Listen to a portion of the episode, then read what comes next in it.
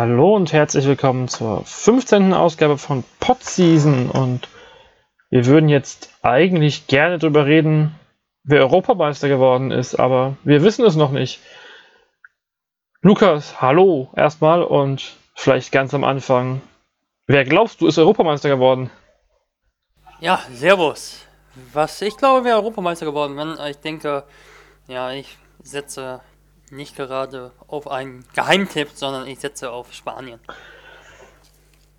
Die Liga soll sie richten. Wir sind natürlich noch sehr früh hier. Wir, wir haben jetzt Donnerstagnachmittag. Äh, das Halbfinale, weder das erste noch das zweite sind gespielt. Ähm, ich glaube, die Spanier erreichen das Finale gar nicht. Die Slowenen machen das und holen sich den Titel. Ist ganz überraschend. Ist, ist ein Bamberger dabei. Bamberger gewinnt den Titel. Ganz einfach. Aber da wir hier nicht mehr zu sagen können, ähm, kommen wir zu unserer Kernkompetenz, würde ich mal behaupten.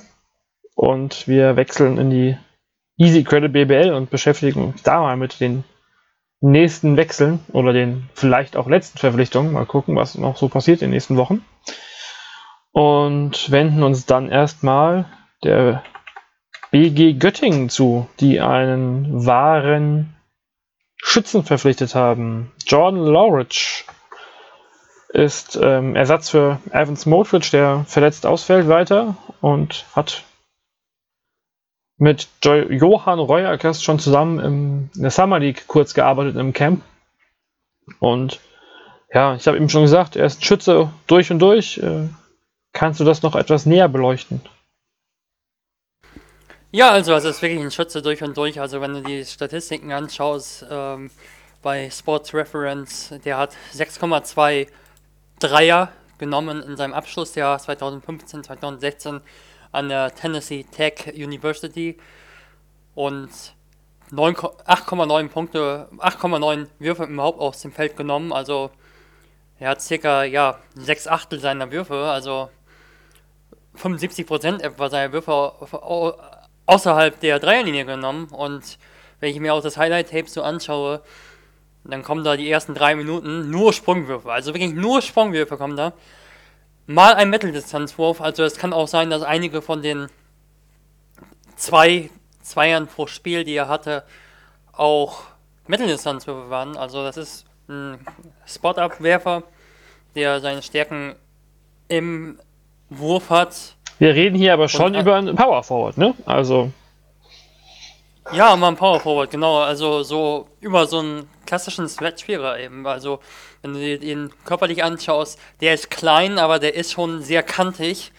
Ähm, kann von seinen spielerischen Anlagen her und von seiner Athletik her nicht die drei spielen. Also es ist, ein, ist kein klassischer Flügelspieler, wenn wir über Defense reden. Also das ist so ein eher langsamer, eher kantiger Typ auf der Position 4, der eben defensiv es auf der 3 nicht packen würde, denke ich, groß. Und ähm, auf der 4 kann er es halt körperlich, denke ich, von seiner Physis her wird er nicht, nicht allzu überlaufen. Ähm, klassischer Spezialist, was ich noch gesehen habe in einem Spiel in Kerman, wo er gespielt hat im FIBA Europe Cup, dass er ein relativ ordentlicher Passgeber noch ist auf der Position 4, allerdings nicht in dem Maße, in dem das Evan Smotrich ist, der ja weitere Zeit ausfallen wird und für den er quasi auch kommt. Also das ist so ein Spieler, denke ich, mit einem guten Spielverständnis einfach. Der hat auch mit der Utah University, glaube, 27 Spiele gewonnen und 9 verloren nur in der Abschlusssaison. Und ist einfach so ein typischer Aushilfespieler einfach, der nicht viel falsch macht, ist so eine Floskel, aber so ist es nun mal und der einfach die Dreier nimmt, wenn er frei ist, der das Spielfeld breit macht, was auch wichtig ist bei zwei Point Guards, die sich nicht durch einen sehr guten Wurf definieren. Williams ist vielleicht mehr Werfer als alles andere offensiv, aber sicherlich kein konstanter Werfer. Und Socken zieht sehr viel zum Korb. Er wird sich ähm, für zwei Monate den, den Göttingern anschließen, weil Smotrich hat eine Oberschenkelverletzung, die jetzt irgendwie wo Göttingen eigentlich dachte, sie wäre schneller behandelt, aber er wird wahrscheinlich noch ein bisschen ausfallen. Und ja, zuletzt hat er ähm, in der Schweiz gespielt. Also wenn wir jetzt hier so die, ähm, die, die, die, Vita angucken, sind die Europastationen auch nicht wirklich so super. Ähm, immerhin in Ungarn auch FIBA Europe Cup gespielt, aber Ja, es ist alles. Ähm, das Niveau Wenn ist auf alle Fälle bin, neu. Ist das ein Spieler, wenn er jetzt zu Saisonbeginn geholt wäre, worden wäre als ja, als Spieler halt, der nicht für einen anderen kommt, dann hätte ich so gesagt, das ist so ein typischer 10 bis 15 Minuten Backup, so als sechster Rotations-, siebter, achter Rotationsspieler eben noch. Ähm, ich denke, dass äh, dadurch Haukohls Anteile auf der 4 und eventuell auch eben Watsons Anteile auf der 4 ein bisschen wachsen werden. Ja. Das ganz sicher, weil eigentlich steht ja kein nomineller Vierer mehr im Kader hier im Moment. Ähm, Stefan Haukohl eben, der, wie Johann Reuerkas ja gesagt hat, der eben auf die Position 4 wechseln soll in der kommenden Saison und hat das ja auch in Nürnberg gemacht. ja, aber ist halt auch noch so ein bisschen, ja. Mal gucken, wie- inwieweit er das dann, dann, dann macht. Aber gut, ähm, Royakas hat ja auch schon mit Dominik Spohr als ehemaligen Small Forward auf der 4 gespielt. Ähm, hat er da die Erfahrung? Was mich ein bisschen zweifeln lässt, das ist bei dieser Verpflichtung, aber ich glaube, dass du die Verpflichtung halt auch wirklich nicht kritisieren kannst, denn wenn du selbst mal in einem Verein gearbeitet hast und du redest über zwei Monatsverträge, das wollen nicht viele Spieler machen, gerade wenn die jetzt dieser zwei Monatsvertrag eben auch noch ein gutes Stück Preseason beinhaltet und trotzdem, was aber so ein bisschen halt zweifelhaft ist, wenn wir halt über Spiel sprechen, ist für mich trotzdem seine Schnelligkeit, denn der Vierer, der sollte in der Lage sein, schon das Tempo mitzugehen. Und gerade bei Jürgen Reuerkas ist es wichtig, ähm, einen Vierer zu haben, der ganz, ganz schnell das ganze Spielfeld überbrücken kann, denke ich. Und das habe ich eben so bei Loveridge nicht so gesehen. Den habe ich als relativ langsamen Spieler gesehen. Ähm, also, äh, ja, der hat an einem guten College gespielt mit äh, Ja- Jakob Hültel in Utah zusammen. Ja, wie ich jetzt gerade auch sehe. Es ist einfach ein spielintelligenter Spieler und ähm, aber ist halt trotzdem die Frage für mich, guter College-Spieler, aber die Frage ist bei mir e- für mich eben, ob der das Tempo, was ein Vierer eben braucht, mitgehen kann. Und gerade bei Johann Reuerkas, der einen sehr schnellen Starting Point Guard hat mit äh, Stockton, Michael Stockton, der wirklich immer von Coast to Coast versucht zu gehen, ähm, ist das schon wichtig in meinen Augen. Und äh, was ich gesehen habe in den Videos, äh, das Defensiv-Rebounding war echt nicht so stark. Also der hat zwar in der Defense ordentlich rotiert, das war ein positiver Punkt, den ich gesehen habe, gute Rotation in der Defense, allerdings halt auch nicht sehr aggressiv und ist auch kaum in die Box-Outs gegangen beim Rebound. Also der hat oft einfach sich in den Raum gestellt und nicht umsonst waren die Rebound-Statistiken gerade am College nicht besonders gut für ihn. Das ist so ein bisschen die Frage für mich, wie Göttingen besonders gut rebounden möchte mit dem Team, aber die Frage habe ich mir auch schon in der vergangenen Saison gestellt. Nichtsdestotrotz ist es in meinen Augen absolut nicht optimal, dass Motrich ausfällt. Loveridge eher ein Spieler, der ja, ein typischer Backup-Spieler ist, war ja auch in Kermond äh, im FIBA Europe Cup. Gut, mit dem Dreier wird er immer noch ähm, sicherlich den einen oder anderen Punkt erzielen können für die Göttinger. Und ja, auch das Spiel ein bisschen breit machen, aber ich glaube, die Göttinger hoffen sicherlich auch, dass die Verletzung von Smotrich ja, bald vorbei ist und dass sie wieder auf ihren etatmäßigen Spieler zurückgreifen können. Obwohl es ja scheinbar jetzt, wie gesagt, nicht ganz so absehbar ist, wann es ähm, soweit sein wird. Es ist im Prinzip eine weitere, weitere Verschlechterung eigentlich schon für die, für die Göttinger. Ähm, nachdem ja schon die verletzungsbedingten, der verletzungsbedingte Abgang von Saunders ja so das Team ein bisschen durcheinander gebracht hat oder ein bisschen verändert hat. Ähm, wenn wir jetzt unsere erste Prognose denken, die wir vor ein paar Wochen abgegeben haben, zumindest jetzt für den Saisonstart mit ähm, Lovic statt Smotrich, ähm, wenn man das ein bisschen, bisschen undeutlich ausspricht, klingt das fast, als würde es sich reimen. Ähm, da jetzt das der Gedanke war bei Göttingen, möchte ich bezweifeln. Ähm, wo habe ich meinen Faden verloren? Ach ja, da. Ähm, ja, also es ist schon auf alle Fälle kein Indikator, dass Göttingen hier mit dem Team in hohe Sphären aufsteigen will, sondern dass es wahrscheinlich wirklich wieder nur um den Klassenerhalt geht und sie trotzdem aber jetzt hier nicht unbedingt in große Gefahr rutschen, dass sie jetzt ja zu den, zu den Top-Favoriten gehören, oder? Das denke ich auch. Also die Preseason-Ergebnisse sind positiv. Du hast sie ja selbst gesehen. Du fandest wahrscheinlich das nicht so positiv. Für die Göttinger war es schon nicht so positiv. Also trotz der Ausfälle von Rush, Smotrich, Kreimer hat gefehlt und noch irgendwer? Ich weiß gar nicht. Haben einige gefehlt. Ja, also ich glaube, also das war schon ich glaube, äh, sowohl äh, gegen Lares, hat, Gießner als auch Lares gegen... hat theoretisch auch noch gefehlt. Da hat äh, Lockhart, glaube ich, gefehlt. Stimmt, Hat, Lockhart. Äh, Kramer hat gefehlt, genau. Und die haben mit Haukol auf der 5 gespielt und mit Watson auf der 4. Und Bakul hat 35 Minuten fast gespielt als Starter auf der 4, der eigentlich so ein Small Forward klassisch ist. Small Forward Shooting Guard. Also, Du hast übrigens eben Lockhart Gefühl- angesprochen. Hier machen wir gerade hier kurz Werbung für unser Managerspiel. Dominik Lockhart ist, glaube ich, ein absoluter Geheimtipp. Wenn man sich den Preis anguckt von ihm. Den sollte man unbedingt in sein Manager-Team holen auf basketball.de. Wer noch nicht angemeldet ist, jetzt anmelden. Das war die Werbung. Okay, ja, ab und zu kann man das auch mal machen. Ähm, ich glaube, dass Göttingen vor allem im Backcourt gut aufgestellt ist, weil sie halt viele Ballhändler haben. Von 1 bis 3. Watson weiß ich nicht so recht, ob der nicht als Vierer ganz gut aufgestellt ist, gerade mit, seinen, mit seinem ordentlichen Wurf und mit der Fähigkeit, mit, im Catch and Go den Korb zu attackieren. Ich glaube, dass er es besser kann gegen langsamere Gegenspieler. Sieht man ja auch vielleicht, wenn Loveridge wirklich nur eine, ähm, ja, eine 10 bis 15 Minuten Verpflichtung ist. Ich glaube, dass äh, Göttingen halt viele Möglichkeiten hat, in Offense den Ball laufen zu lassen und ähm, dass die Position 5 schon ein Thema werden kann. Äh, ich hatte mit Simon Linde darüber gesprochen, unserem Redakteur, dass gerade äh, Dennis Kramer auch echt schwache Rebound-Statistiken in Oldenburg hatte, knapp über einen Rebound pro Spiel.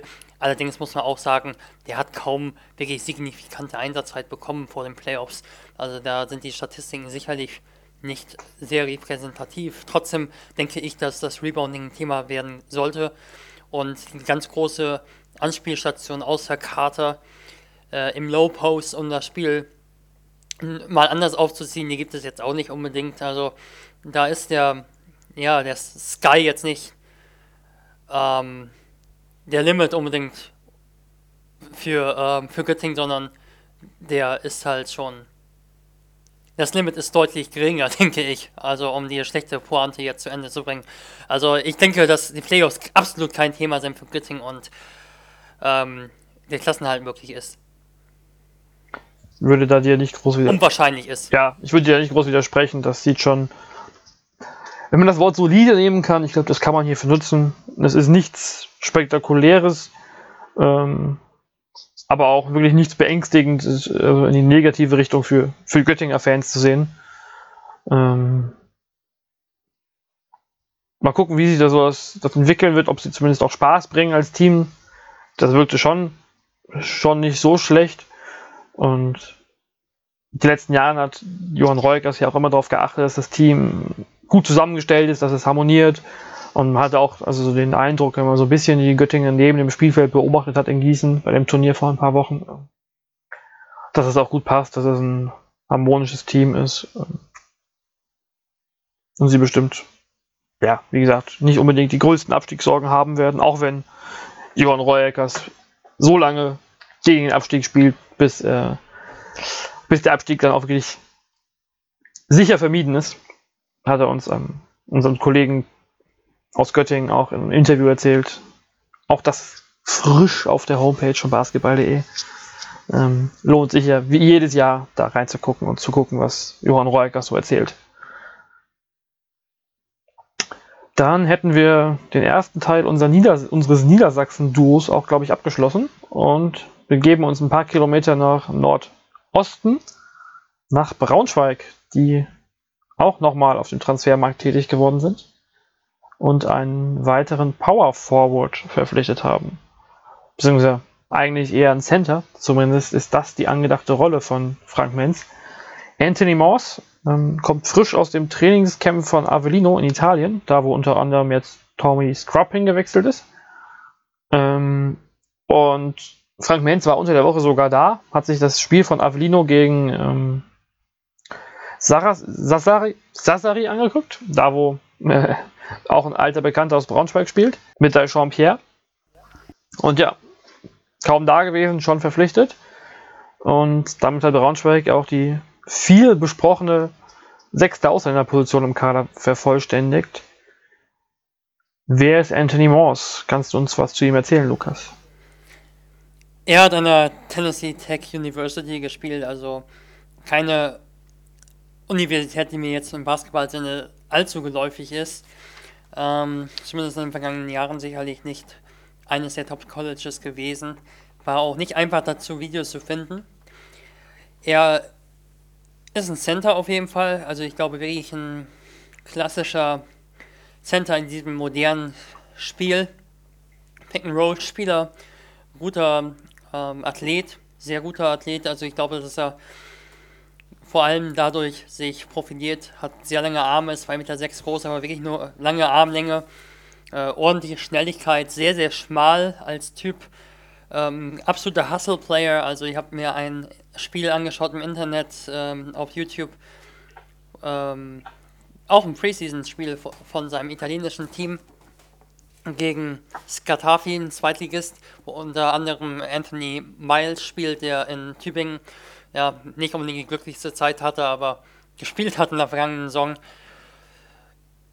Und ja, er ist wirklich ein Hustle-Player, also der viel kommuniziert. Ich habe mir auch ein bisschen was angeschaut von seinem Kanal, wo er was aus seiner Zeit in Ungarn äh, hochgeladen hat. Also da muss ich sagen, hat er sich schon deutlich verbessert, denke ich, im Laufe seiner Zeit jetzt in Europa. Ähm, ich glaube nicht, dass er am Ende seiner Entwicklung ist, wie man so schön in der PM immer sagen würde. Also bei mir, für mich ist es relativ schwierig zu sagen, was er auf WWL-Niveau liefern kann, denn er hat in Ungarn nur einige Spiele gemacht, acht Spiele oder so und hat äh, drei Punkte um fünf Rebounds pro Spiel, bevor ein anderer Spieler für ihn äh, geholt wurde. Ähm, aber auf der anderen Seite siehst du halt schon auf jeden Fall eine, einen guten Arbeits Einsatz. Also der geht jedem Ball nach. Ähm, manchmal zu sehr. Also was ich gesehen habe, wenn wir jetzt mal Schwächen reden, äh, Stärken, Athletik, Hustle, Offensivrebound, hat auch ein relativ ordentliches Postgame teilweise gezeigt, aber ist natürlich körperlich nicht so äh, stabil. Schwächen sind so ein bisschen Ausboxen der Defense. Also ist er oft im luftleeren Raum gewesen und hat versucht, einen Rebound abzugreifen und dabei ein bisschen seinen Mann verloren. Äh, Bälle fangen in der Bewegung habe ich auch so ein bisschen als Schwäche ausgemacht. Also wenn er von der Seite den Ball im Pick and Roll stramm bekommt, ähm, dann ist das nicht immer sicher bei ihm, wie er die Bälle fängt. Auch so generell die Bälle im Post zu behaupten gegen Kontakt. Das sind aber auch solche Rookie-Sachen einfach. Deshalb ist es für mich nicht ganz sicher zu sagen, was man zu erwarten hat, aber ich glaube, dass er einfach ein guter Backup-Typ ist. Denn wir haben einen guten Starting äh, mit äh, mit Scott Atherton, glaube ich. Ja. Braunschweig. Also das ist schon in Ordnung.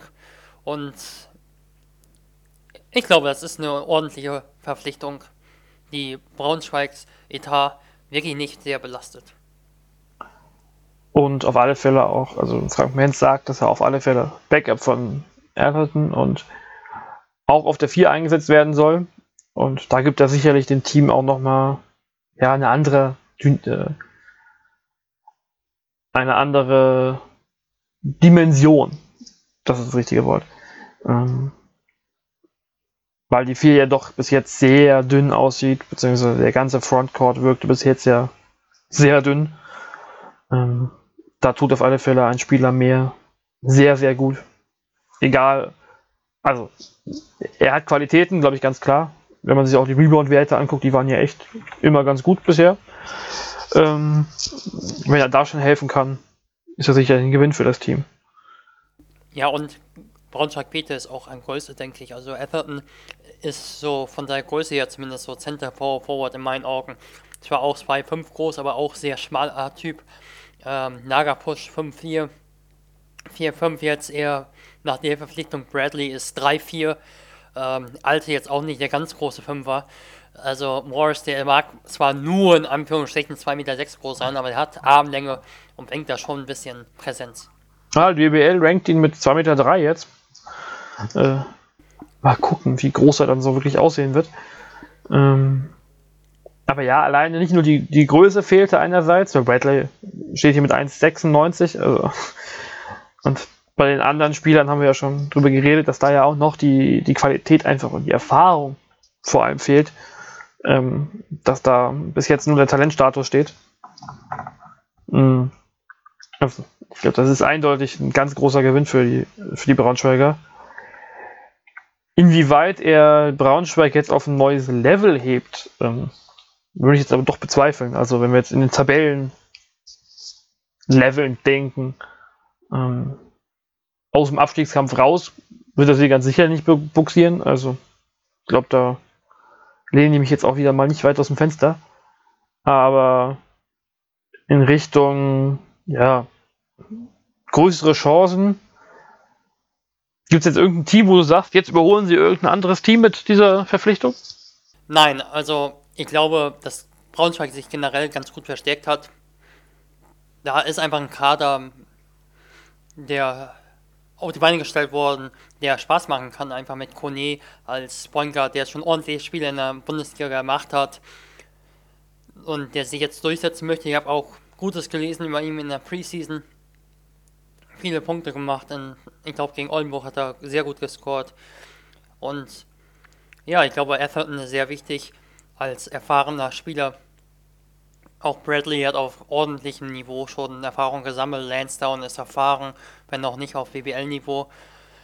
Ähm, ich glaube, dass es vom Team her gut zusammenpasst. Ich glaube aber auch, dass das ein ganz, ganz großer Abstiegskandidat bleibt. Hat dadurch also insofern hat die Verpflichtung von Morris nicht viel verändert, aber ähm, bisschen mehr Zweifel weggenommen dadurch, nämlich dass eben jetzt einfach noch einer hinzugekommen ist. Denn es war für mich kaum denkbar, dass äh, Braunschweig mit Atherton und Lagerpush auf der 5 Saison geht, beziehungsweise mit dem äh, Frontcourt allgemein. Ja, vor allem jetzt hat man ja auf immer Fälle immer noch eine, eine Alternative, wenn sich ein Spieler verletzt. Ähm, das passiert in dieser Preseason ja leider bei vielen Teams äh, schon mehrfach. Ähm, da wird es auch in der Regular Season nicht unbedingt, wird keiner verschont bleiben. Ähm, da ist man auf alle Fälle jetzt ein bisschen besser gewappnet und nicht gleich komplett chancenlos. Also, wenn sich Anderson verletzt hätte und jetzt Morse nicht da wäre, also dann weiß ich nicht, wie weit der, der Frontcourt in der Pro A noch eine Chance hätte. Jetzt ist das natürlich schon ein bisschen, ein bisschen solider, aber ja, ich glaube, Braunschweig wird damit mit, mit, mit Gotha, mit vielleicht Gießen, mit Tübingen, Jena und mit rumspielen. Je nachdem, wer sich gut entwickelt, wer sich von den anderen Teams nicht gut entwickelt, aber ich glaube, Braunschweig wird da nicht. Also, wenn ich jetzt äh, höher als Platz 15, kann ich mir das nicht vorstellen. Und ja, in einer guten Saison wird es vielleicht Platz 13 oder 12, wenn, wenn sich das so herausstellt, halt, dass mehrere gegen den Abstieg spielen, also ganz viele, aber ähm, das wird Abstiegskampf, sagen wir es mal so. Langer Abstiegskampf und kein unbedingt, kein. Und das vielleicht bei Gießen, da streichen wir vielleicht ein paar Minuten von meiner Seite. also manchmal muss ich auch gemein werden. Schauen wir mal, was da noch kommt. Ähm, ja, ich glaube, dann haben wir Braunschweig jetzt auch abgehandelt. Danke, dass ihr, dass die Verpflichtung noch so früh kam. Konnten wir noch drüber reden. Ähm, und du hast eben schon Gießen angesprochen, aber bevor wir uns nach Gießen bewegen, gucken wir noch mal ein Stück südlicher in Hessen. Wir haben heute den Niedersachsen-Hessen-Podcast, den wir hier auch äh, als Hosts repräsentieren ähm, und beschäftigen uns noch kurz mit den Fraport Skyliners, die sich auch noch einen weiteren Guard geangelt haben. Wir hatten ja schon über die Positionsbenennungen von Frankfurt diskutiert. Der Point Guard war auf alle Fälle geplant und der ist jetzt da.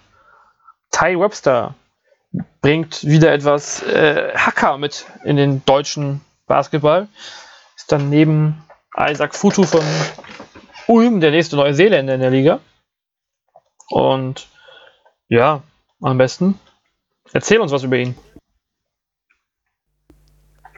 Also, Ty Webster hat halt schon wirklich viel Erfahrung für sein Alter. Also, er ist mit 17, glaube ich, in die Nationalmannschaft gekommen, hat auch schon 19 Punkte oder so pro Spiel gemacht in, in Neuseeland, habe ich auf Real GM gelesen. Äh, bevor er im College gespielt hat, hat es dann an die Nebraska University gewechselt, wenn ich mich jetzt nicht ganz täusche. Ja. Ähm, hat dort vier Jahre gespielt bis 2017. In den ersten beiden Jahren absoluter Rollenspieler gewesen und das ist echt kurios. Also der hat 3,5 Punkte in etwa 18 Minuten pro Spiel aufgelegt in der Saison 2014, 2015 und hat dann in der Saison 2015, 2016 10,1 Punkte in etwa 27 äh, Minuten pro Spiel aufgelegt. Also der hat einen extremen Schub gemacht. Also ich habe dann auch ein Spiel mir angeschaut aus der vergangenen Saison und da sagte der Kommentator, dass er dass es bei ihm eine Sache des Selbstvertrauens ist, also dass er wirklich mit einer ganz kleinen Rolle und ein bisschen enttäuschend äh, ins College gegangen ist, im zweiten Jahr kaum einen Schub gemacht hat und dann, ja, dann auf einmal hat er, ist er durchgestartet. Also wenn ich mir auch das, so die Entwicklung anschaue des Kaders, dann ist er der Topscorer und der Top-Assistgeber Padaway ähm, weggegangen, Terran Padaway und er hat diese Rolle dann eingenommen als einer der Führungsspieler im Team. Ich glaube, Padaway war jetzt nicht unbedingt ein Point Guard, denn der hatte auch nur 2,8 Assists pro Spiel. Aber ja, Webster hat irgendwie wohl angestachelt, ist in, die, ist in diese Führungsrolle äh, gestiegen und aufgestiegen und hat es gut gemacht. Also das ist einfach ein Spieler, aber auch, der in der vergangenen Saison nicht nur als Point Guard gespielt hat, sondern als Combo Guard. Also er hat sich den Spielaufbau und das Playmaking abgewechselt mit einem, anderen, mit einem Mitspieler. In Frankfurt ist er jetzt Stand heute ähm, ja erstmal wahrscheinlich der, der, führende Point Guard im Team. Ähm, ja, Frankfurt hatten ja mit, dem, mit der ominösen Verpflichtung der, Position 1,5 ähm, uns mal schon hier äh, beschäftigt. Und ja, Moment sind im, im Backcourt ja neben Webster noch Phil Scrub und vor allem Isaac Bonga und Garay Seb, je nachdem, wie er sich entwickelt. Und ja, da wird auf alle Fälle eine große Rolle für ihn abfallen. Es war ja noch, noch offen, ob noch ein Spieler kommt. Ähm, es ist, glaube ich, auch noch offen. Also damals sagte Gunnar Wöpke, es kommt ein Einser, es kommt ein Zweier, der auch die, ja, der auch irgendwie so, ja, Führungsqualitäten hat und es kommt ein 1,5er. Und Thomas Grubb war eigentlich so von Gunnar Wöpke als Mann für die zweite Reihe angesehen worden. Da war die Verpflichtung aber nicht fix. Und jetzt ist halt die Frage, ob sich das nicht einfach geändert hat, ob die Planungen anders äh, fortgeschritten sind, vorangeschritten sind und äh, ob äh, Scrub nicht in dieser Starting Shooting Guard ist und ob dann eben ein 1,5er fehlt. Aber die haben die Skyliners auf Twitter geschrieben, dass Webster ein 1,25er ist, oder? Äh, das ist schon wieder etwas länger her, die Verpflichtung, aber ja, irgendwas war da. Ähm, ja, also ich glaube auch, dass Webster der Starting Point Guard sein wird. Ich glaube, das passt auch ganz gut mit Isaac oder Isaac Bonga der eben mit Webster gemeinsam auf dem Feld stehen kann. Vielleicht kurz noch mal was zu den Qualitäten von Webster. Ich habe jetzt nur was zu seinem Lebenslauf kurz gesagt. Also ich glaube, dass Websters große Stärke der Zug zum Korb ist, hat sehr gute Ballhandling-Fähigkeiten, kann über rechts und über links ziehen, ist relativ schwach mit der linken Hand, was ich so gesehen habe. Äh, dafür kann er aber mit seiner rechten Hand auch in heftigster Bedrängnis scoren. Also das ist seine große Stärke. Eine Schwäche ist vielleicht so ein bisschen, wenn er den Zug zum Korb bringt, dann geht er auch sehr viel zum Korb und verzögert relativ wenig. Also dieses Mid-Range-Game, wie man so schön sagt, das hat er in meinen Augen noch nicht so gezeigt. Ähm, kräftig ist er für einen Guard auf jeden Fall. Hat einen ordentlichen Dreier, der mal so, mal so fällt. Also das ist schon einer, wenn er der zieht eher zum Korb, aber wenn er einen guten Tag hat und sich heiß fühlt, dann kann er auch mal 4, 5 treffen. Aber der kann auch mal in manchen Spielen mit zwei, äh, mit zwei Dreierversuchen vom Feld gehen. Also der Zug zum Korb ist ganz klar eine Stärke. Defensiv fand ich, äh, profitiert er von seiner schnellen, äh, von seiner Schnelligkeit und von seiner Physis, spielt aber, hat aber teilweise etwas äh, locker gespielt, aber auch 35 Minuten etwa pro Spiel gespielt am College. Also äh, physische Härte dürfte sicherlich noch ein Thema sein. Auch Passspiel, der passt ganz gerne mit beiden Händen. Relativ unkreativ so als Passgeber ist mein Eindruck, hat auch viele Ballverluste gehabt am College. Ähm, ist also eher so ein Scorer und das deshalb auch ein Spieler, der nicht unbedingt kompletten Spiel übernehmen sollte, sondern auch gut mit Monga zusammenspielen kann und ich denke auch ganz gut noch mit einem, mit einem weiteren, vielleicht noch verpflichteten, noch verpflichteten Guard, bald verpflichteten Guards zusammenspielen kann. Ausgeschlossen haben sie Skyliners übrigens auch nicht. Ähm, also da steht nichts davon, dass der Kader komplett ist. Gut, sind jetzt noch knapp zwei Wochen bis zur Saison. Mal gucken, wann da einer kommt, aber man kann ja mit diesem Kader jetzt auf alle Fälle auch ähm, spielen. Du hast angesprochen, Bonga, ähm, Quantas Robertson, der jetzt ja vor allem wahrscheinlich auf der 3 zu sehen ist, kann ja auch auf der 2 spielen. Ähm, dann bleibt auf der 3 mehr Zeit für, für, Richard Freudenberg übrig. Also der Kader ist schon, schon gut genug, um, um in der BBL zu spielen. Und ähm, ja, äh, Gordon Herbert hat hier bei der, bei der Verpflichtung auch noch mal ein bisschen erinnert an, ähm, an Philip Scrubb, als er nach Frankfurt kam damals. Ähm, auch ein College-Rookie, der aber schon durch die Nationalmannschaft ähm, internationale Erfahrung besaß und ähm, Webster hat, mit, hat bei der WM 2014 auch gespielt, ähm, ins Achtelfinale gekommen und war damals viertjüngster Turnierteilnehmer, also gab einige junge Spieler scheinbar und hat 5,3 Punkte gemacht. Was mir auch noch ja, positiv aufgefallen ist, ist eigentlich, ist ja ein relativ großer Guard. Wie, wie gesagt, Frankfurt nennt ihn 1,25 äh, auf Twitter. Aber mh, auf Nachfrage und ja, ist halt schon kein kleiner Guard, kein, kein ganz quirliger wahrscheinlich.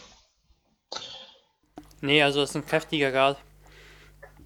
Ich weiß nicht, ob er wirklich 1,93 groß ist, weil er wirkte relativ ja, normal fand ich von seiner Größe her. Es kann halt auch mit Schuhen gemessen sein und manchmal sind die Schuhe ein bisschen größer an manchen Colleges. Ähm, ebenfalls ist auf jeden Fall ein stämmiger Guard.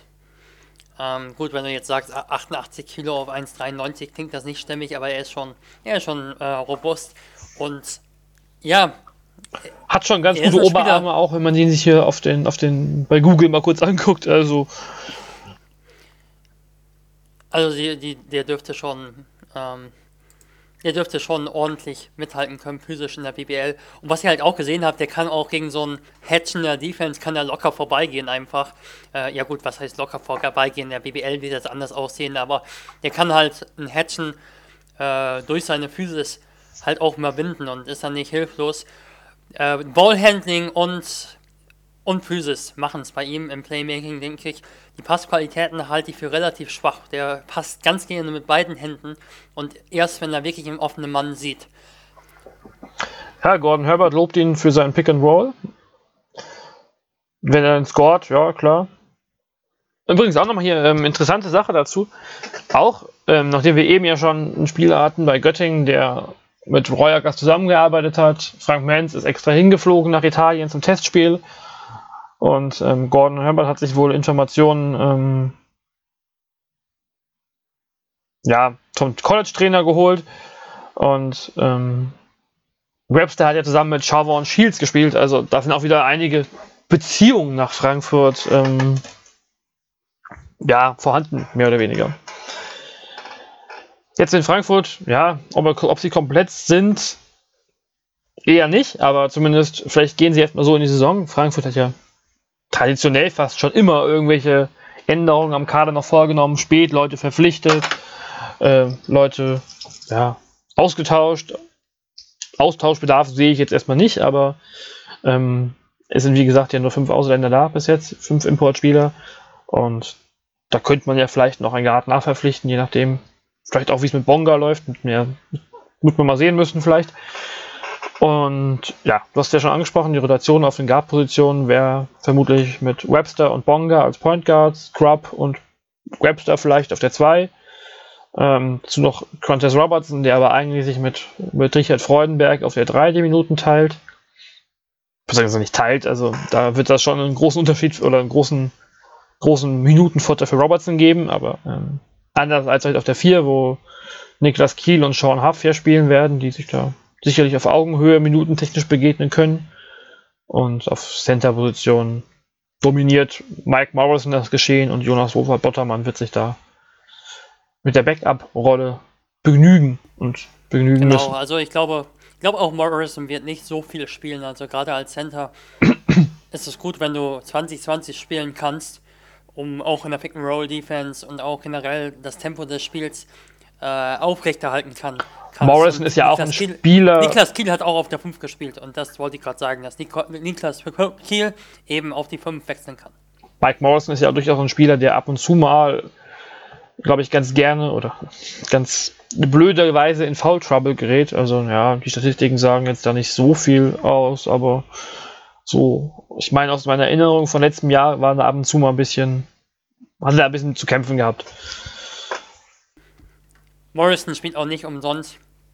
Bei allem Lob für den Spieler, spielt auch nicht umsonst, jetzt auch schon seit vier Jahren in Frankfurt. Also ich glaube auch nicht, dass es der absolute Top-Starting-Point Guard ist. Das ist einfach ein sehr guter Center, der sehr gut ins System passt von Gordy Herbert. Super Charakter, spielintelligenter Spieler, der das Pick and Roll gut verteidigen kann, gut switchen kann, der einfach die Abläufe in, im Frankfurter Spiel kennt und deshalb einfach eine wichtige Rolle im Team hat. Aber es ist einfach ein Spieler.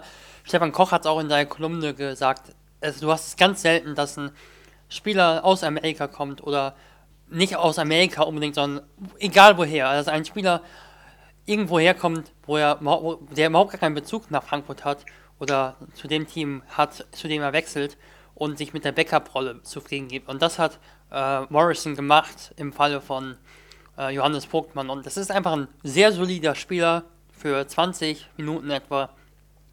25 Minuten kann er an guten Tagen natürlich auch spielen. Hat mal so ein mega Spiel gehabt gegen Pina Kajiaka in der vergangenen Saison. Aber das ist halt auch so einer, der halt auch mal nur zwei, drei Punkte mal macht. Und ähm, ja, guter Mann für 20 Minuten, aber ich kann mir eben auch vorstellen, dass Niklas Kiel auch Minuten auf der 5 sieht, weil eben auch ein Eckhard Freudenberg auf der 3-4 spielen kann. Und Rob Robertson gerne auf der 3 durchspielt sogar. Variabel sind sie ja durchaus ausgestattet. Ähm, das mit Sean Huff kommt ja jetzt auch noch ein Spieler von der EM, der bis jetzt auch oder bis vor kurzem noch gefehlt hat, ähm, der mit Finnland das Achtelfinale erreicht hat und da auch eine wichtige Rolle gespielt hat. Ähm, es ist schon, also die Qualität von Frankfurt ist, glaube ich, schon da. Im Moment wenn wir jetzt wirklich nur mit dem, naja, etwas, etwas dünnen Guard-Rotation vielleicht, ähm, würde ich jetzt noch nicht als, als Playoff-Team einordnen. Sie können vielleicht noch mitspielen, keine Frage. Aber sollte vielleicht noch ein guter Spieler kommen, dann können wir, glaube ich, auch über, über wirkliche Playoff-Ambitionen, die ja Frankfurt ohne Zweifel hat, ähm, durchaus reden. Ja, das glaube ich auch. Denn Frankfurt könnte auch jetzt einfach warten, dass sie erstmal schauen, dass die Saison solide läuft. Platz 11, 12 mit ordentlichem äh, Punktepflaster nach unten und bisschen Potenzial nach oben und dann einen Spieler nachverpflichten, so wie es auch damals mit Scrub der Fall war, der aus Athen kam. Scrub holen wird schwierig, aber ähm, ja, ich habe es eben schon mal gesagt, Frankfurt hat da ja immer wieder gute Leute geangelt sich. Letztes Jahr kam Sean Huff sehr spät ähm, und war am Ende wohl der richtige Mann für die Skyliners. Also solides Team mit einigen Perspektivspielern ja auch drin, wo man wirklich sagen kann, da ist man gespannt, was sich entwickelt bei, bei Bonga, Freudenberg, Kiel und vielleicht auch Seb, je nachdem, welche Rolle er spielen wird. Äh, Gordy Herbert hat ihn ja vor wenigen Wochen beim, auch beim Turnier in Gießen hier ähm, schon mal erwähnt gehabt und nochmal zugefügt extra, als ich noch den anderen dreien gefragt hatte. Mal sehen, welche Rolle er kriegt. Und ja, je nachdem. Also wenn das, wenn das Team klappt, wenn, wenn Webster sich als, als Point Guard in Europa auch ein bisschen akklimatisieren kann und da jetzt nicht nur nicht nur so ein bisschen, also wenn er wirklich mehr 1,0 als 1,75 ist, dann ähm, sehe ich da schon Potenzial für das Team. Weil ich auch einfach glaube, um da anzuknüpfen, anzuknüpfen dass das Team auf eine klare Spielphilosophie hinaus zusammengestellt wurde. Also du kannst mit dem Team sehr gut switchen. Du hast kräftige Guards, du hast einen Bonga, der 2,5 Meter groß ist. Scrub ist Ja gut, okay, der hat vielleicht eine normale Shooting Guard Größe, aber auf keinen Fall kleiner als das. Du hast einen kräftigen Contest Robertson, der sowieso alles verteidigen kann irgendwie, egal wie groß er ist. Und ja, du kannst viel switchen mit dem Team. Du hast äh, mobile Bigmen, äh, Wobo, der sicherlich nicht so mobil ist, aber der halt so extrem lange Arme hat und dadurch einiges am Platz wettmachen kann. Du hast Kiel, der schnell ist und ja, ich glaube, dass es eben mit dem Team möglich ist, so die Frankfurter Defense zu spielen, die in, der vergangenen Jahr, in den vergangenen Jahren das Team ausgemacht hat. Auch dieses Doppeln von der Weak Side, wenn der Ball in Low Post geht. Die haben Größe, die haben Athletik, die haben Kraft. Wäre natürlich ideal, wenn dann noch eben wirklich ein Spieler noch hinzukommt, wie eben so ein AJ English. Aber Stand jetzt ist es einfach ein solides Team, das im Mittelfeld der Liga spielen kann, denke ich. Weißt du, so weißt, was das Lustige ist? Wenn man sich die, äh, die, Tabelle, die, die Kader oder den Kader auf der BBL-Seite anguckt und die Größen sich anguckt, zweitkleinster Spieler Quantas Robertson. Äh, nur Garay Seeb ist kleiner. Also der kleine. Also bei dem zählt die Größe der, nicht, da ist das völlig egal. Der ist zwar nicht körperlich groß, dafür aber ist er ja auch einfach als, als Spieler groß. Ähm, und an dieser Stelle ist auch müssen wir kräftig, also wenn wir jetzt mal wirklich. Ja, ich glaube, äh, Content Roberts müssen wir hier nicht loben. Also, das äh, hat er in den letzten fast zehn Jahren, glaube ich, schon ganz gut selbst gemacht in Frankfurt. Was ja wirklich einmalig ist, dass ein Spieler so lange bei einem Team bleibt. Das. Ähm, in der ganzen Profikarriere nie irgendwo anders gespielt. Also der kam vom College. direkt vom College, um das mal wieder so zu sagen, und ist einfach geblieben. Ist einfach jahrelang in Frankfurt geblieben. Ist eh so, auch mit, mit Scrub, der geht in sein drittes Jahr, beziehungsweise zweites auf dem Feld, aber drittes Jahr in der Organisation. Ähm, Sean Huff ist jetzt, hat verlängert. Ähm, ja, Mike Morrison hast du eben schon erwähnt, dass er jetzt schon vier Jahre waren es, ne? In Frankfurt spielt. Das Team ist so ein bisschen, wenn wir von Identifikation reden, da ist Frankfurt, glaube ich, auch ein Vorreiter irgendwie. Nicht nur durch die äh, Kollegen Vogtmann und Bartel oder so. Aber vielleicht können wir da sogar eine kleine Überleitung hinkriegen. Wir haben ja schon Frankfurt jetzt eingeschätzt. Vielleicht schaffen wir es immer noch oder vielleicht kriegen wir nochmal die Gelegenheit, über einen Spieler zu reden. Mal sehen. Aber wenn wir über das Thema Identifikation reden, da können wir wieder mal ein paar Kilometer nördlich gehen nach Gießen. Ähm, da gab es ja durchaus nach dem großen Umbruch mit Trainer und nur zwei verbliebenen Spielern einige Rufe nach, ja, wo ist eigentlich die Kontinuität geblieben oder die Identif Identifikation. Und zumindest in dieser Hinsicht ist ähm, den Verantwortlichen vor einigen Tagen mittlerweile aus der Not ähm, von der Max Landis Verletzung, ja, ein kleiner Kuh gelandet. Jay Hansemanning geht es zurück in Gießen, der letztes Jahr ja schon unter Dennis Sucher hier noch gespielt hat. Und ähm, obwohl er nicht unbedingt die, die sportlich größte Rolle hat, da kommen wir gleich mal drauf um, zu sprechen. Aber so für die Identifikation, für die, für die Sympathie war er ein ganz wichtiger Baustein, weil er immer wieder das Team angefeuert hat. Ähm, er war der, der Typ im Mittelkreis, der das Spiel, die Spieler heiß gemacht hat. Nach jeder guten Aktion ist er der Spieler gewesen oder einer der Spieler gewesen, der vorangegangen ist, das Publikum angeheizt hat. Es ist so ein Typ Fanliebling und dazu ähm, ist er ja auch als, ja, seine Hauptstärke auf dem Feld ist ja ist der Dreier. Und auch das ist ja sowas, was ein Publikum, wenn ein Spieler vielleicht mal zwei Dreier trifft, was einfach ein Publikum anheizen kann. Und ja, mindestens aus dieser Hinsicht ist er ähm, auf alle Fälle ein Gewinn für Gießen, weil die Stimmung so ein bisschen gefühlt durch die Verpflichtung wirklich besser geworden ist. Also wenn man jetzt gerade die sozialen Medien anguckt, es gab seitdem ja keinen, keinen großen öffentlichen Auftritt mehr in Gießen. Ähm, also spielerisch zumindest. Ist besser geworden, die Stimmung. Aber. Das ist schon. Ja, ja wir wollen ja hier eigentlich. Die Stimmung ist nicht so wichtig, ähm, weil wenn gewonnen wird, ist die Stimmung gut. Wenn sie verloren wird, ist dann auch am Ende egal. Ähm, dann ist der kleine Peak nach oben jetzt auch wieder bald vergessen. Was kann denn Jay Hans Manigat diesem Gießener Team liefern?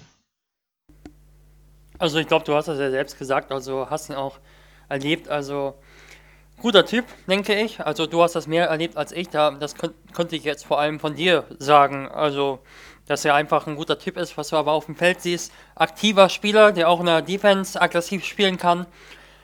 So als Spielertyp vielleicht finde ich sogar eher so ein Small Forward, so der viel zu klein geraten ist. Also der ist so ein klassischer Spot-Up-Werfer, Catch and Shoot.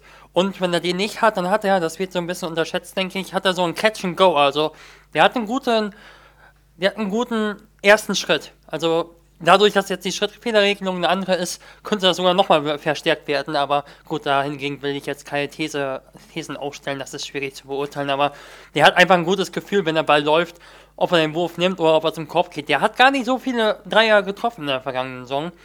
Ähm, hat auch eine ganz gute linke Hand. Ähm, aber alles nur aus so einer Einbe Einbewegung-Aktion. Also entweder sofort werfen oder ein Dribbling zum Korb, direkt zum Korb gehen. Und dann ist es ihm auch egal, ob da Kontakt kommt oder nicht. Ähm, sehr selbstbewusster Spieler. Ähm, Im Kreativbereich bringt er jetzt nicht so viel, aber einfach so super Rollenspieler, denke ich. Und ähm, ja, ist übrigens so ein Spieler, wenn wir darüber reden, wenn, ob wir ja, über Positionen reden, ist das so ein bisschen so ein Spieler, der so in dieses klassische Muster eher so fällt, finde ich. Also äh, typisch, typischer Shooting Guard für mich. Wenn wir können jetzt über Ballhändler sprechen, über Wings, wie es bei den Boston Celtics so ja aufgezogen wird oder ursprünglich aufgezogen wurde erstmals vielleicht. Ja, er ist, ein, er ist kein Ballhändler, aber er ist, hat, ähm, er ist eigentlich so ein Wing von seiner Spielweise her, aber er ist halt keiner, der einen Wing wirklich stark verteidigen kann, weil er einfach überhaupt nicht die Größe hat. Also ist er eigentlich so ein typischer Shooting Guard, finde ich. Also, ähm, und auf der Position konnte Gießen, denke ich, schon noch einen Spieler gebrauchen, denn gerade äh, das Shooting ist etwas, was immer das Spielfeld noch mal ein bisschen breiter macht und ähm, Räume für Spieler schafft, die dann, ja, auch im Kader durchaus stehen, worüber wir noch sprechen werden. Ja, bleiben wir noch kurz bei Manigat, bevor wir hier äh, zum großen Finale kommen. Ähm, ja, ich bin gerade mal, hab jetzt, ja, man kennt ja seine Spieler eigentlich, die man hier äh, 30 Mal gesehen hat im letzten Jahr. Ähm, wobei Manigat übrigens auch alle 33 Spiele mitgemacht hat. Ähm, ja, aber Manigat hat gleich viele Zweier wie Dreier genommen im Schnitt her pro Spiel. 1,8 Zweier, 1,8 Dreier pro Spiel. Ähm, 1,8 Dreier sind jetzt nicht so viel für einen, für einen Schützen, aber hat immerhin die Hälfte davon fast getroffen. Also die Quote sicherlich, die Wurfanzahl wird unter äh, Freier sicherlich steigen. Da glaube ich, ähm, lehne ich mich jetzt nicht so weit aus dem Fenster bei, wenn wir über Pace reden.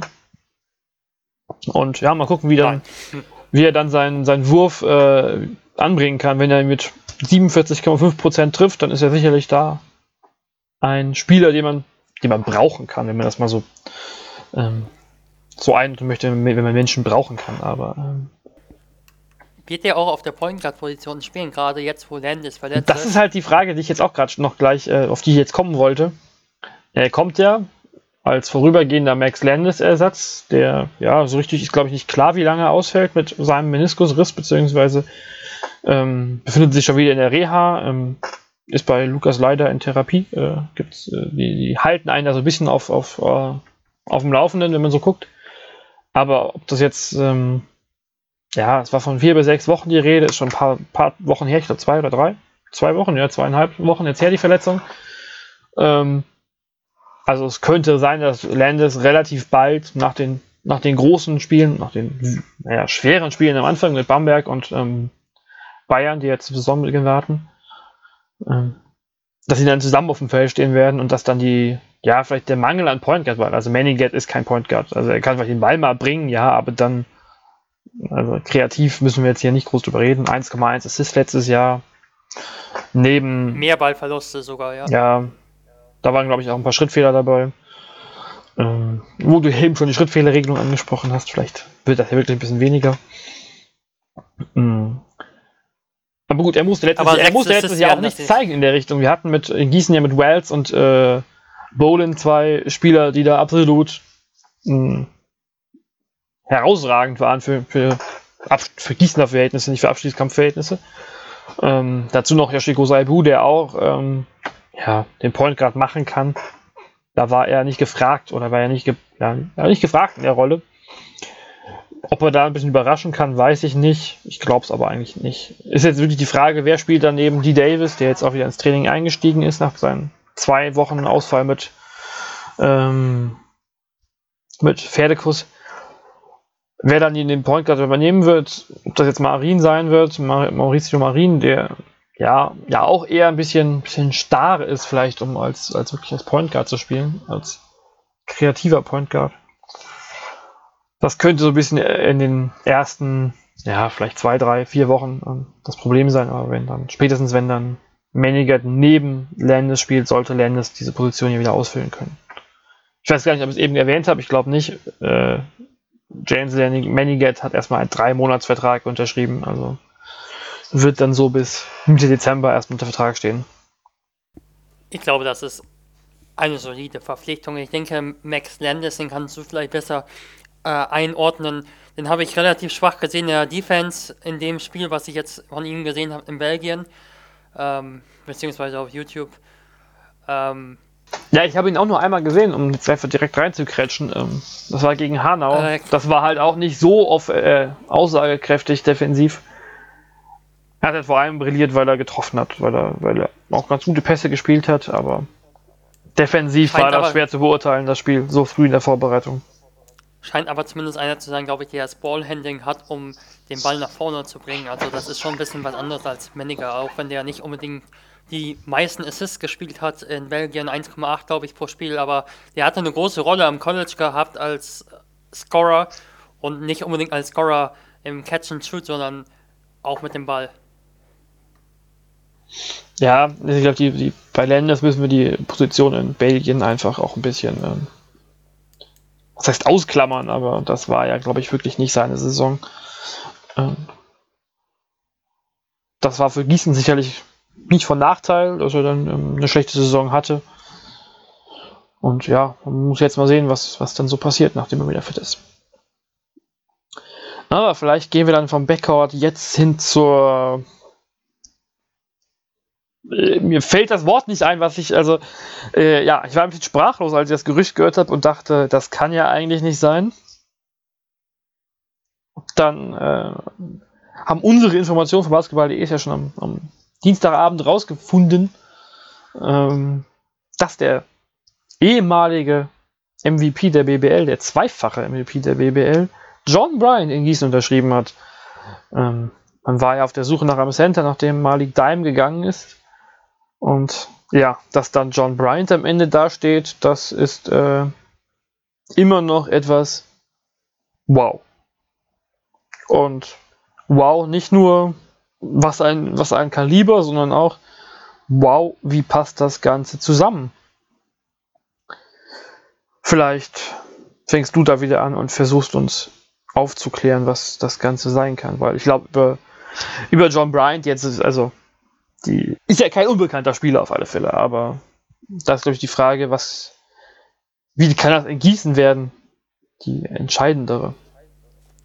Also wir haben ja bisher relativ neutral über die Offseason oder Preseason von Gießen gesprochen, aber die Ergebnisse, die waren bisher echt nicht toll. Also gegen äh, Bayreuth, auch wenn es immer extrem dezimierte Mannschaften waren, mit denen Gießen gespielt hat, die gegen Bayreuth gab es eine riesige Niederlage mit 24 Punkten gegen Gießen mit gegen, gegen Gießen, naja, gegen äh, Göttingen mit über 30 Punkten, dann gegen äh, Frankfurt wurde gewonnen, okay, das ist schon ganz gut gewesen. Ähm, aber es lief generell nicht so. Also es gab ja auch dann einen Spieleraustausch. Ja, allein ähm, das Frankfurt-Spiel, wo Lok äh, überragt hat, im Prinzip noch, also individuell überragt hat und danach gegangen, als das Trial beendet wurde. Von daher sind die Spiele auch schon wieder ziemlich äh, zu vergessen eigentlich. Ja, Malik Dime ist gegangen und eben Lark. Und ja, es lief einfach nicht so gut zusammen. Und gerade wenn du dir die Neuzugänge anschaust, es ist so viel neuer Input aus Ligen da, die äh, nicht annähernd auf BBL-Niveau sich befinden eigentlich. Also die Davis hat in Slowenien gespielt, das ist eine Liga in der Breite zwischen Pro A und Pro B vielleicht. Das, dann ähm, sicherlich in der Spitze gibt es Teams, die haben auch BBL-Level, Level, das will ich jetzt nicht ausschließen, aber dann eben noch äh, Austin Hollins, der hat, glaube ich, in äh, Ungarn gespielt, dann oder Rumänien hat er gespielt, äh, Abrams hat in jedem Fall in Rumänien gespielt, Pro A, BBL-Niveau. Ähm, das sind auch teilweise eben Ligen, die haben, da gibt es gute Importspieler, aber die Rotationen sind sehr, sehr klein und deshalb ist es einfach auch schwierig zu vergleichen, auf welchem Niveau das jetzt genau sich befindet. Aber das ist einfach nicht, äh, das ist nicht das physische Level, das in der BBL gespielt wird. Und bevor du da wirklich dann in eine Saison gehst und du verlierst einfach die Spiele, weil du halt eine klare Philosophie hast, ähm, schnell spielen unter Ingo Freier, aber die Spieler, die die können einfach nicht die Konzentration und die Physis auf beiden Enden des Spielfeldes über, sagen wir mal, 20 bis 30 Minuten mindestens auf einem konstant hohen Niveau halten. Und dann gehst du 70 so äh, 100 oder 70 so 110 Baden erstmal. Ist es schon gut, wenn du einen Spieler hast, der wirklich auf hohem Niveau in der BBL schon etwas gezeigt hat. Und das, das können wir John Bryant nicht absprechen. Und auch Ulm hat damals unter John Bryant nicht mega langsam gespielt, das fürchte ich auch wenn wir über Bryant jetzt mal anfangen zu sprechen, sagen. Und wenn ich jetzt mal freier äh, spreche und immer freier nachdenke, kann er so als Trailer, als Dreierwerfer, der in der, mit der zweiten Welle in der Secondary Offense eben noch hinzukommt, kann er eben schon die gegnerische Defense gefährden. Denn ähm, du musst einen D. Davis im Blick haben, du musst die Werfer, die sich freilaufen, äh, im Blick haben. Und ja, du musst eben gleichzeitig helfen, äh, bereit sein, Hilfe zu geben oder eventuell früher dann eben, ähm, weil du eben nicht schnell genug zurück bist, eben Matchups zu wechseln. Äh, Cross-Matchups hast du dann eben durch die Transition und ähm, eventuell kann sich dadurch schon was ergeben für John Bryant, wenn das Team es versteht, das Tempo zu regulieren. Also wenn du schnell spielst, dann kann es sein, dass Bryant eben äh, als Trailer den Dreier hat oder es kann eben sein, dass du so schnell spielst, dass, ja, dass der Gegner nicht die richtigen Gegenspieler aufnehmen kann und dadurch zum Beispiel dann Brian zum Beispiel von Zweier oder so, von Shooting Guard verteidigt wird und wenn du das Spiel dann weiter äh, breit hältst, dann kannst du den Ball da gut in den Post bringen. Aber jetzt denke ich, wird das Gießener Spiel eher darauf hinauslaufen, so, ähm, dass, dass du noch mehr Regulation hast, was aber vielleicht gar nicht schlecht ist eben.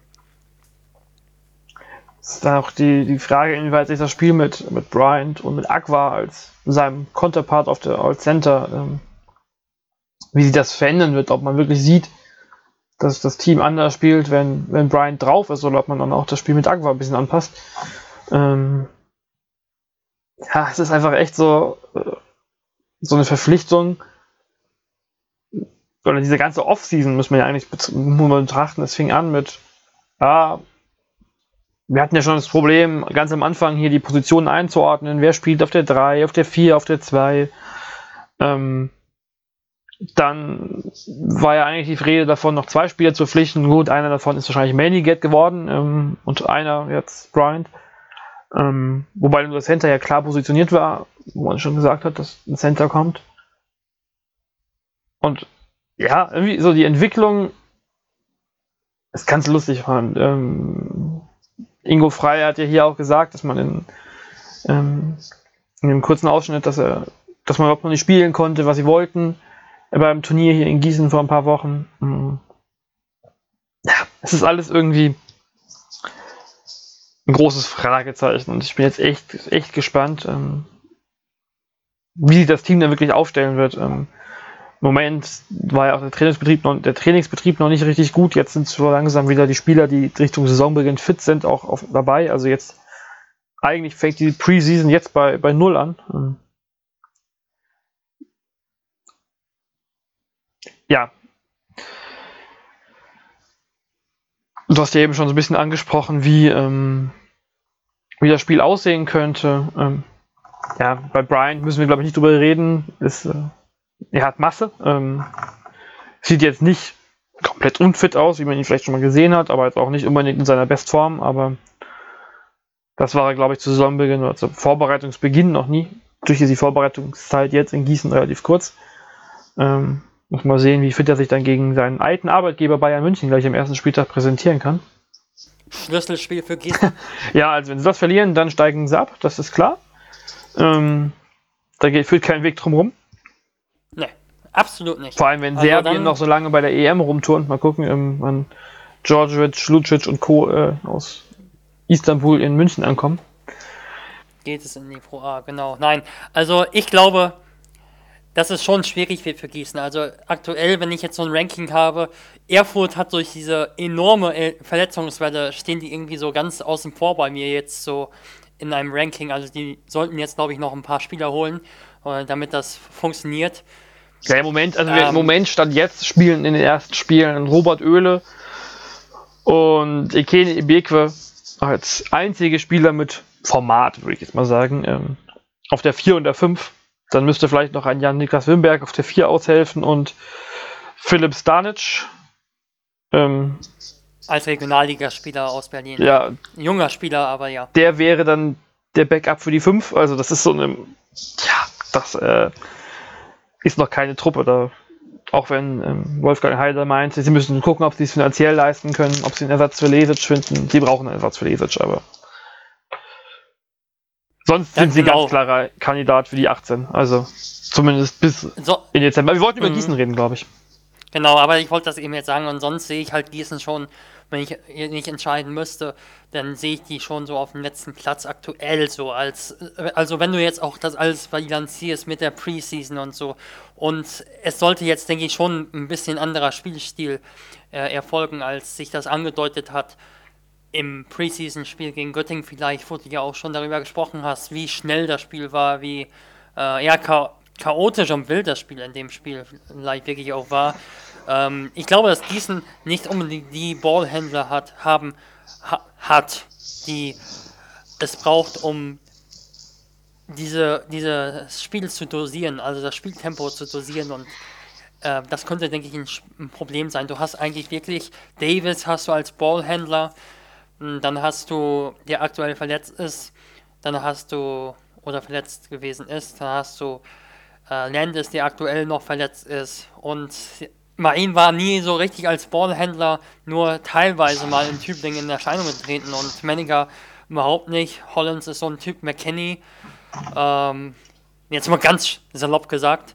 Ähm, ja, Abrams noch so als ähm, Ballpusher wie Larry Gordon etwa, der so als vielleicht Turnover-lastiger äh, undersized Vierer spielen kann aber das ist halt auch kein richtiges Playmaking. Also ich weiß nicht, ob es wirklich gelingen wird, diese Balance zu, hinzukommen. Ich glaube aber, dass durch die Verpflichtung von John Bryant die Chancen und das Potenzial des Teams deutlich gestiegen ist. Äh, denn John Bryant ist einfach jemand, der Rebound-Werte einfach garantiert hat in der Vergangenheit. Also er hat immer zum besten Reboundern gehört, sei es damals schon in der D-League oder dann in Ulm und auch in München war es in Ordnung. Ähm, die Sache ist natürlich, du kannst mit John Bryan das Tempo nicht unfassbar hoch die ganze Zeit halten, denn sonst äh, läuft er dir vom Mittellinienkreis, vom Anfang des Mittellinienkreises zum Ende des Mittellinienkreises und dann wieder von da äh, zu dort, wenn das Spiel die ganze Zeit auf höchstem Tempo läuft und äh, das, funktioniert dann nicht. Dann hast du, dann hast du eher mehr Schwierigkeiten als ähm, mehr Nachteile als Vorteile äh, aus John Bryan. John Bryan ist stark, wenn er ähm, ja, Trailer eben in Dreier mal nehmen kann, dann im Post-Up den Ball direkt unterm Korb bekommt, ähm, auch mal als Passstation oben im High-Low fungiert, als Passgeber. Ich finde aber gar nicht mal, dass John Bryant so auch der Spieler unbedingt ist, der seine allergrößte Stärke darin hat, ähm, dass er 1 gegen 1 dominieren kann, sondern einfach, dass er mit seiner Spielintelligenz, die in meinen Augen durchaus da ist, oder in hohem Maße da ist, und durch sein ja, physisches Spiel, dass er doch auch gut einbringen kann. Also ich musste jetzt ein bisschen warten, ähm, denn es gibt schon Nachteile bei diesem physischen Spiel, aber ich finde, dass er schon gerade beim Rebound hart in den Kontakt geht und da halt schon einiges bewirken kann, aber es ist halt nicht der Spieler, ähm, der 1 gegen 1 jetzt alles dominiert, denke ich. Denn im Low Post sehe ich auch durchaus Schwächen bei ihm. Also er ist nicht unbedingt der enorm gute Linkshänder. Ähm, er muss den Ball schon am Brett bekommen. Ähm, um, um wirklich eins gegen eins zu gehen, denn er kann nicht mit dem Gesicht zum Korb spielen, ähm, außer halt für den Mitteldistanzwurf. Also das ist nicht so, denke ich, dass John ein Spieler ist, der zum Team kommt und automatisch wird das Team durch einen John Bryant ähm, vier Stufen oder so stärker, sondern du musst wirklich auch das Spieltempo dosieren und da habe ich so gewisse Zweifel, ob das mit dem Kader funktioniert. Du hast eben das Rebounding angesprochen, was ja, glaube ich, im Gießener, oder im, nicht im Gießener Spiel, aber zumindest im Ingo Freier Spiel immer ähm, ein großer Faktor war. Ähm, zumindest jetzt auch defensiv, dass du mit dem Rebound, mit einem halbwegs souveränen Rebound auch das Spiel natürlich auch schnell machen kannst. Und wenn man dann John Bryant als, als Trailer, wie du sagst, hinterher schicken kann, ist das sicherlich auch eine Version, wenn du schnell spielst. Und mit Mahi Aqua steht auf alle Fälle auch ein Center noch dabei, der eher ein bisschen, bisschen kleiner ist oder ein bisschen durch das schnelle Spiel auch spielen kann. Und wenn du die beiden viel abwechseln lässt, dann, dann weiß nicht, wie viel Power dann oder wie viel, wie viel Ausdauer dann John Bryant hat. Das ist natürlich die, der Fitnesszustand ist, glaube ich, schon essentiell, um zu sagen, wie, wie groß und wie wichtig oder wie, nicht wie wichtig oder wie groß, sondern wie, wie gut seine Rolle sein kann. Mhm. Genau, also ich habe in Monaco habe ich, ich habe mir ein Spiel von Monaco ein bisschen angeschaut, wo er als Aushilfespieler für Brandon Davies da war für zwei Monate in der vergangenen Saison. Äh, ehemaliger NBA-Spieler Brandon Davies. Monaco hat eine überragende äh, Saison gespielt eigentlich bis zu den Playoffs. Sie haben da 30 zu 4 Siege gehabt. Also das ist jetzt nicht einzuordnen auf Gießen-Niveau, bei allem Respekt. Also das ist schon eine Mannschaft, die auch um das Heimrecht mindestens mitgespielt hätte, wahrscheinlich in der BBL auch. Französische Liga in der Spitze deutlich schwächer als die BBL, aber in der Breite deutlich stärker als die BBL in meinen Augen. Ähm, ja, das ist eine gute Mannschaft und da hat er in meinen Augen so auch kräftemäßig Probleme gehabt, was ich ein bisschen überrascht äh, überraschend fand. Also auch was Muskel, ja, was Muskeln betrifft, Muskelmasse. Denn ich habe gesehen, also in der No-Post-Defense wurde locker vom Gegenspieler, äh, ich glaube Jensi Gates war das, ehemaliger Bonner, wurde locker weggedrängt im No-Post. Und ähm, auch beim Aufposten offensiv hat er nicht unbedingt seine Position gefunden. Und so kann ein John Bryant ähm, ja die Funktion als Star in Gießen ja, das ist ja sowieso etwas eher von außen gemachtes Funktion als da, aber als Top-Leistungsträger ähm, schwerlich ausfüllen, denke ich. Ähm, ja, das ist wirklich ein wichtiges Kriterium. Aber vielleicht, ja, das ist so ein bisschen ketzerisch, ähm, kommt ihm das Spiel von Ingo Freier insofern ja auch zugute, dass er ja sowieso immer gefordert ist und so seine Form finden wird. Was man ja, glaube ich, also in, aus den letzten Jahren in Gießen ähm, ohne Zweifel sagen kann, dass die, nicht die medizinische, aber die athletische Abteilung mit äh, Lukas Lai, der ja auch ähm, also immer gute Arbeit geleistet hat, man hat ja auch gesehen, ähm, Dennis, keine Laie ist.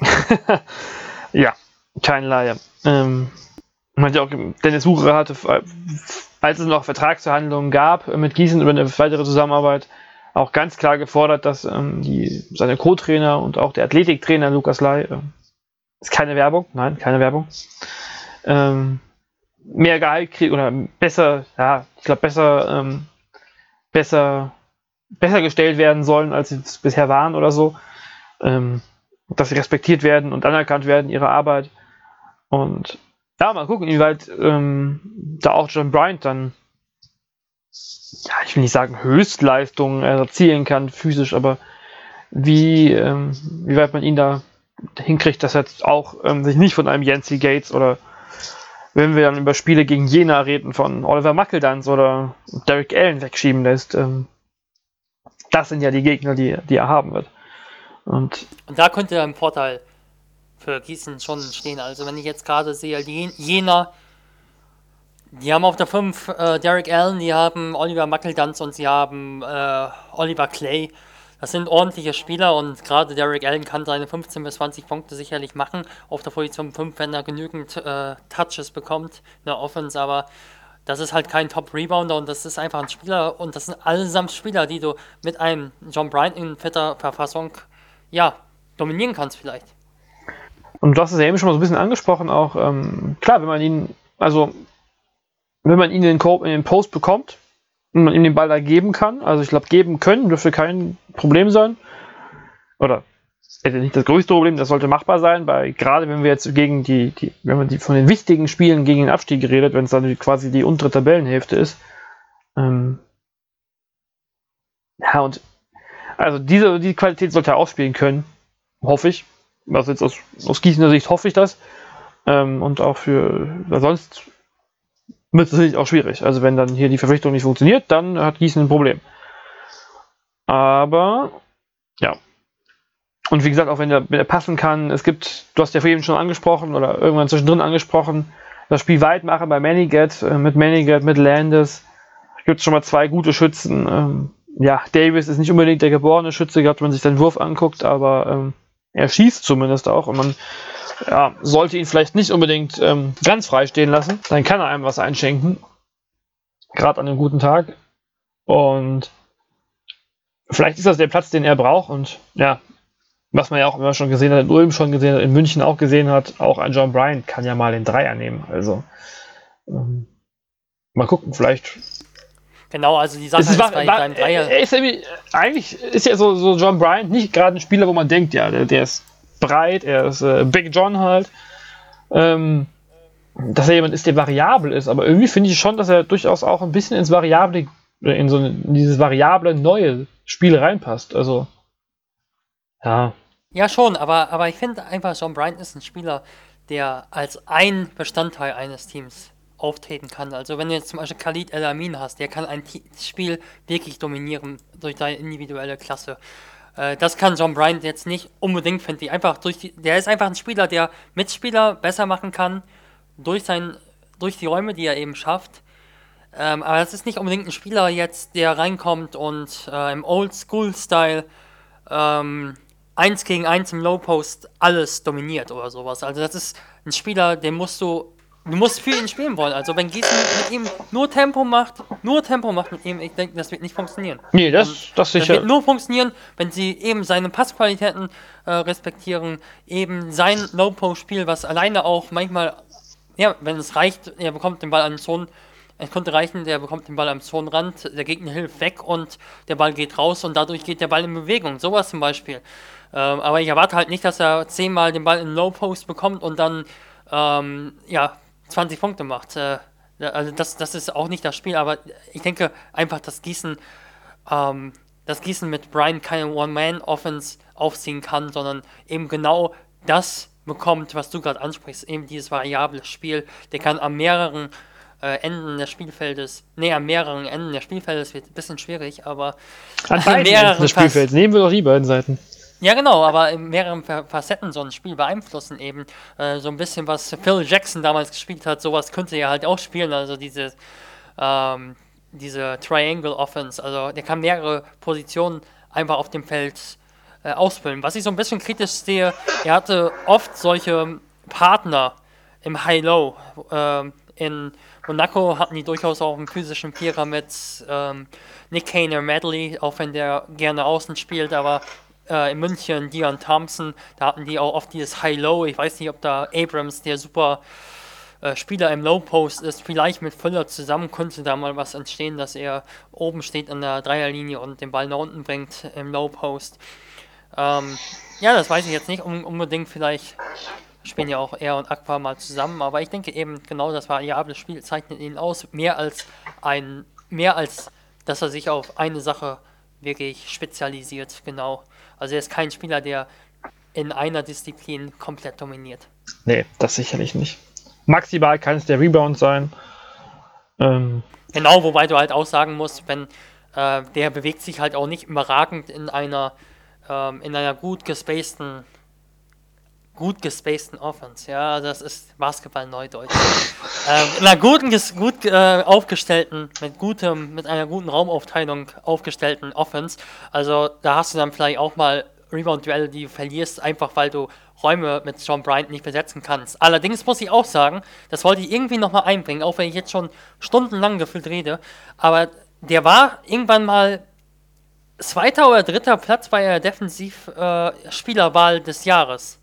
Und das nicht um, nicht, das kommt nicht von ungefähr, denn er hat ein, hat ein gutes Gefühl einfach für Abstände, so beim Pick and Roll, dass er seine Arme benutzt äh, und einfach ganz vorsichtig immer ein bisschen absinkt, aber nicht ganz äh, tief bleibt und auch nicht gleichzeitig ganz stark auf den Guard geht, äh, sodass er ihn gar nicht mehr halten kann. Er hat ein ganz gutes Gefühl für Abstände, um dann wieder doch zurückzukommen zu seinem Mann.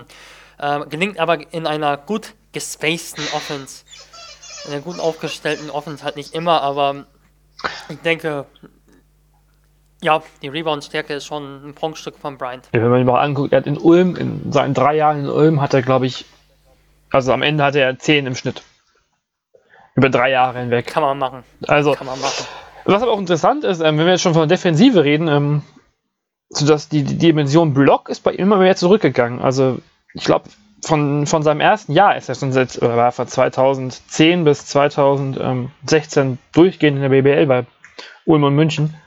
Ähm, seine Blockwerte sind wirklich von deutlich, also von anderthalb, 1, ja, 1,2, dann war gut wieder hochgegangen, aber am Ende waren es nicht mehr ein ne, pro Spiel. Also ähm, Mal gucken, wie weit er da auch in Gießen, wo er natürlich wieder eine, eine, andere Rolle kriegt als jetzt in München zuletzt, wo man ja auch mit ganz anderen Kalibern auf dem Feld steht, ähm, ob er da auch wieder ein bisschen zulegen kann, ob er da auch ähm, sein, seine, seine Größe halt einfach mit 2,11 Meter elf, ähm, ist er für Gießen der Riese, ob er da wieder was machen kann. Und also ich, ich im Prinzip seit der, die Verpflichtung bekannt gegeben wurde, oder seitdem das Gerücht rauskam, ist die Frage, ja, was wird jetzt aus diesem Spiel? Ähm, es ist echt, ähm, es wird spannend, glaube ich, auf alle Fälle weiterhin. Jetzt nochmal noch mal eine ganz andere Dimension, die man sich vorher gar nicht so ähm, vorstellen konnte. Weil es ja mit Manigat statt einem Dreier, äh, statt Lock quasi jetzt mit ähm, John Bryant, dem breiten Center statt Malik Dime, dem Hüpfer aus dem, ähm, dem Hüpfer vom College. Es ist schon ein interessanter Wandel in der ganzen Saison und äh, in der Vorbereitung und das. Es fühlt sich fast schon wie eine Saison an. Ja, wie eine Saison und Höhen und Tiefen. ähm, man muss auch sagen, also wir haben ja vorhin bei Manning jetzt schon kurz über die Stimmung geredet. Also ich habe jetzt bis jetzt noch kaum wirklich negative Sachen gelesen und ähm, am Ende ist halt ein John Bryant auch jemand, der, der sich doch Respekt erarbeitet hat, obwohl er in Gießen nie der beliebteste war. Ähm, er hat Respekt gekriegt.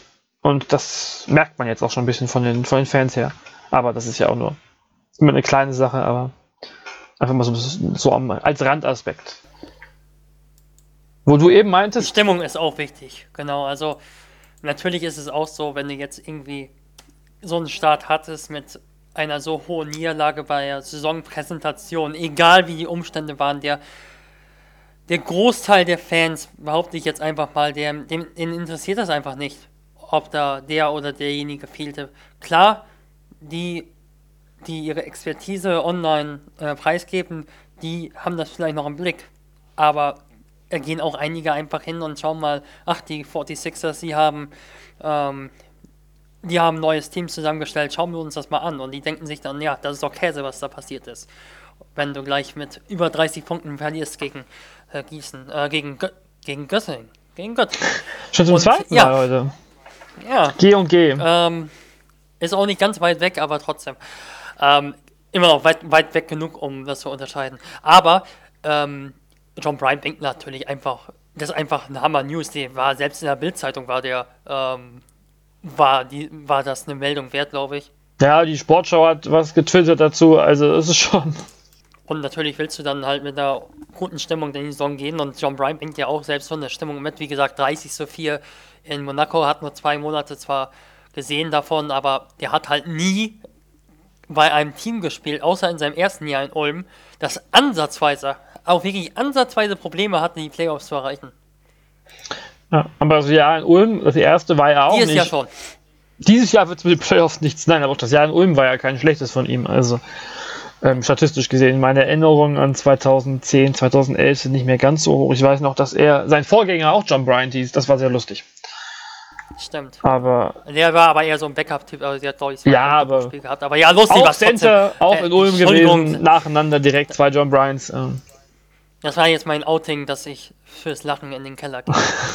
ich sitze gerade im Keller. Wie so bei Sport 1 und bei Telekom im Keller. ähm, ja, aber ich wollte eigentlich was anderes sagen. Mm, Also klar ist klar, auf Platz 16, 18 sehe ich Gießen hier nicht. Also es ist halt einfach, ja, einfach weil, weil man es nicht einschätzen kann auch, ähm, was, was draus wird aus diesem Team. Aber die Ansätze, die, man, die, ich, die ich gesehen habe, das ist natürlich jetzt auch äh, mein Vorteil in dem Fall, dass ich das Team wirklich als einziges mehrfach gesehen habe, ähm, wirken jetzt nicht so schlecht. Also Marien hat gute, hat gute Spiele gemacht in Tübingen, wo er kein anderer Guard eigentlich zur Verfügung stand, hatte, was heißt überzeugt, aber hat, ähm, hat das Team als Scorer angeführt. Mahia Agwa hat ja noch gar nicht mitgespielt, also zumindest wo ich ihn gesehen habe. Ähm, aber dafür eine super starke A2 äh, Olympiade gespielt. Nein, nicht Olympiade, Universiade natürlich. Ähm, da verspreche ich mir auch noch deutlich, also deutlich was. Ähm, dann sind Abrams und Hollins, glaube ich, schon Spieler, die, die scoren können, die das auch werden. Die Davis, auch wenn er den Wurf nicht hat, ich fand, es war schon ein Spieler, der, der auch, ähm, ja, auch der den Ball verteilen kann, der das Spiel machen kann, so ein bisschen, auch wenn es nicht unbedingt, wenn Gießen sicherlich nicht durch, durch die perfekte Set- äh, Set-Offense glänzen wird.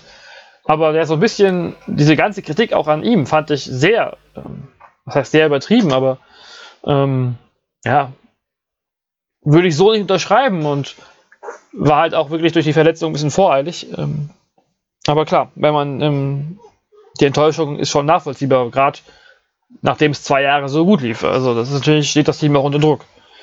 Ähm, auch wenn man sich das wahrscheinlich Davis hat übrigens enorm viele Dreier getroffen in der vergangenen Saison. Ich glaube, weit über zwei pro Spiel in Slowenien. ja, er nimmt, äh, in der Saison zuvor hat er kaum Dreier getroffen, aber in der, in der vergangenen Saison war es gut. ja, es ist Technik habe ich gesehen. die der Technik wirft aus dem ist Stand. Er wirft einfach aus dem Stand. Äh, da gab es schon wirklich äh, ein Aufstöhnen auf der Tribüne manchmal. Aber auch im, im zweiten Spiel gegen Frankfurt war das, hat er, glaube ich, an dem Wochenende, hat er gut getroffen. Also ähm, ist aber, glaube ich, wirklich tagesformabhängig. Er wird jetzt hier nicht die Werte, der wird jetzt hier kein 40% Shooter. Dann wäre das schon sehr überraschend. Es ist halt wirklich, das Team hat, hat, Potenzial, aber ob es das auf die, auf die, auf die Straße bringt, würde man jetzt im Motorsport sagen, ähm, eigentlich, ob es, auf, ob, es das, ob es das Team aufs Parkett bringt, ich weiß es nicht. Aber abgeschlagen kann ich mir nicht vorstellen. Ähm, ja, auch wenn es wieder die blöde Weisheit ist wie bei John Patrick, der seine Teams immer in die Playoffs gekriegt hat. Ähm, wenn äh, das Team von Ingo Frey in der Bundesliga die Saison zu Ende gespielt hat, sind sie nicht abgestiegen. Äh, auch da Gießen natürlich. äh, aber ähm, ich Ja, gehe immer davon Ich aus, dass, dass. Ingo Freier weiß, was er da tut. Also, Genau. Dass er dadurch auch Ich sag- den Plan noch Ich hat. sage nur wegen der vergangenen Saison. auch wenn er sich vielleicht ein bisschen geändert hat. Ich habe jetzt nur wegen der vergangenen Saison gelacht, weil nicht wegen der Insolvenz, sondern weil das Ergebnis bis dahin doch sehr schwach Ja, war. Aber, aber- ja, sonst stimmt das absolut. Sonst stimmt das absolut. Da gab es auch manchmal, oder was heißt manchmal, eigentlich nur in einer Saison, da gab es dann wirklich auch Spiele, Spieleraustausche während der Saison noch en masse und am Ende kam da so ein Devin White. Ähm, er hat es immer geschafft dann irgendwie. Und wenn jetzt, je nachdem, wir haben ja schon über Ich Manigat. wollte halt auch mal eine, ich wollte halt auch einfach mal eine These aufstellen. Ja, ist ja okay, ist ja. Ähm, Und ich glaube, aktuell ist es auch einfach so, ich sehe die anderen Teams einfach so, wie sie zusammengewachsen sind, so ein bisschen homogener. Ähm, und einfach von der Vorstellung, wie kann das vom Spielstil her zusammenpassen, genau, das sind einfach meine Punkte. ja, es ist, wie gesagt, die Fragezeichen sind sehr groß. Es ist, also, ich glaube, die größte Wundertüte von allen Teams. Das ist, glaube ich, ähm, da bin ich, bin ich völlig, völlig einig. Ähm, ja, so die Frage. Natürlich, Mendiget hat einen drei-Monatsvertrag. Kurz vor Weihnachten wird der auslaufen. Dann ist halt die Frage, ähm, vielleicht hat man bis dahin geguckt, ja. Ist das die richtige Kombination? Braucht man vielleicht auch noch eher einen Typ, eher noch einen Point Guard Typ, eher noch einen Typ ähm, für, die, für die kleine Forward-Position. Also, die Saison ist lang. Und ähm, da kann sich schon was entwickeln. Aber klar ist hier in Gießen auf alle Fälle gar nichts. Was ist schon klar in der Preseason? Dass Bamberg nicht absteigt. Ich glaube, zu der These sage ich mal. ja. Jetzt haben wir sehr viel über Gießen die, geredet. Die denkt, uns, die denkt uns wirklich sehr weiter. Jetzt haben wir sehr viel über Gießen geredet. Mehr als dass es schwierig wird, können wir, glaube ich, auch noch nicht sagen.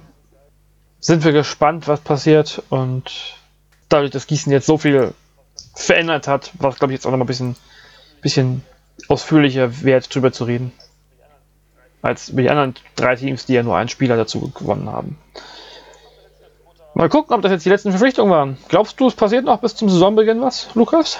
Ja. Gotha. Stimmt, Gotha wäre, ja, wie gesagt, notwendig, dass sie noch jemanden Würzburg holen. Ansonsten, eventuell, weil äh, Ryan Anderson ausfällt und DJ Richardson. Ich denke, Richardson war gerade als Leistungsträger, als Starter vorgesehen und genauso Ryan Anderson vor dem jungen Olli Savagius. Also ich denke, eventuell wird Jackson Cartwright für äh, Richardson provisorisch erstmal reinrutschen in die Rotation. Aber für Ryan Anderson sollte auf jeden Fall jemand kommen, denke ich. Also ich setze noch auf Erfurt, ich setze auf oder Gotha, ich setze auf Würzburg. Hast du noch einen auf der Rechnung? Frankfurt ganz eventuell, weil ja schon noch ein bisschen Zeit ist. Ja, Frankfurt, klar, aber da, da rechne ich nicht damit, da rechne ich nicht damit, dass, rechne ich nicht damit, dass sie noch im September einen Spieler holen. Ludwigsburg, auch wenn die Ergebnisse in der Preseason Weltklasse sind, also etliche Gegner mit 30 bis 40 Punkten geschlagen oder noch höher, äh, aber Zweitligisten, aber trotzdem, trotzdem super Ergebnisse, äh, könnte schon noch einen holen, denke ich, eventuell. Äh, ja, Bonn hat nur fünf Ausländer aktuell, glaube ich. Könnte noch einen Small Forward holen. Stimmt. Da ist noch die, die Option da, die, von der wir gar nichts mehr gehört haben. Also vielleicht haben wir noch ein bisschen Stoff für die nächsten, ja, für die nächste Woche. Eigentlich waren wir ja schon durch mit dieser Pod-Season, doch am Freitag kam dann noch eine kleine Krachermeldung von unseren Freunden aus Würzburg. Und deshalb sind wir hier nochmal noch nicht ganz am Ende mit dieser Folge, denn Robin Benzing ist zurück in der Easy Credit BBL und das für gleich drei Jahre bei S. Oliver Würzburg. Die Meldung hat doch für, einigen auf, für einiges Aufsehen gesorgt und gesorgt. Deshalb sprechen wir jetzt an dieser Stelle noch drüber, nicht erst nächste Woche. Und ja, Robin Benzing kennt man ja nun, ist ja nicht gerade der der unbekannte Spieler, der gerade aus dem Kosovo nach Deutschland wechselt. Nötig geworden ist die Verletzung, äh, die Verpflichtung vielleicht auch, ich weiß es gar nicht so genau, ob das im direkten Zusammenhang mit der Verletzung von Anderson und Richardson steht. Weißt du da was, Lukas? Nein, ich vermute es aber fast nicht, wenn es sich dabei um einen Dreijahresvertrag handelt. Ja, das macht ja eigentlich keine, kein, ja, keinen großen Sinn, wenn man dann nur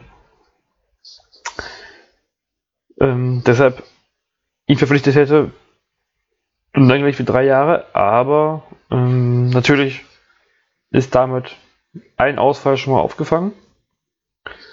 Und Owen Benzing kommt, wie er wahrscheinlich bekannt ist, von Saragossa wieder zurück nach Deutschland, hat letztes Jahr in der ACB gespielt.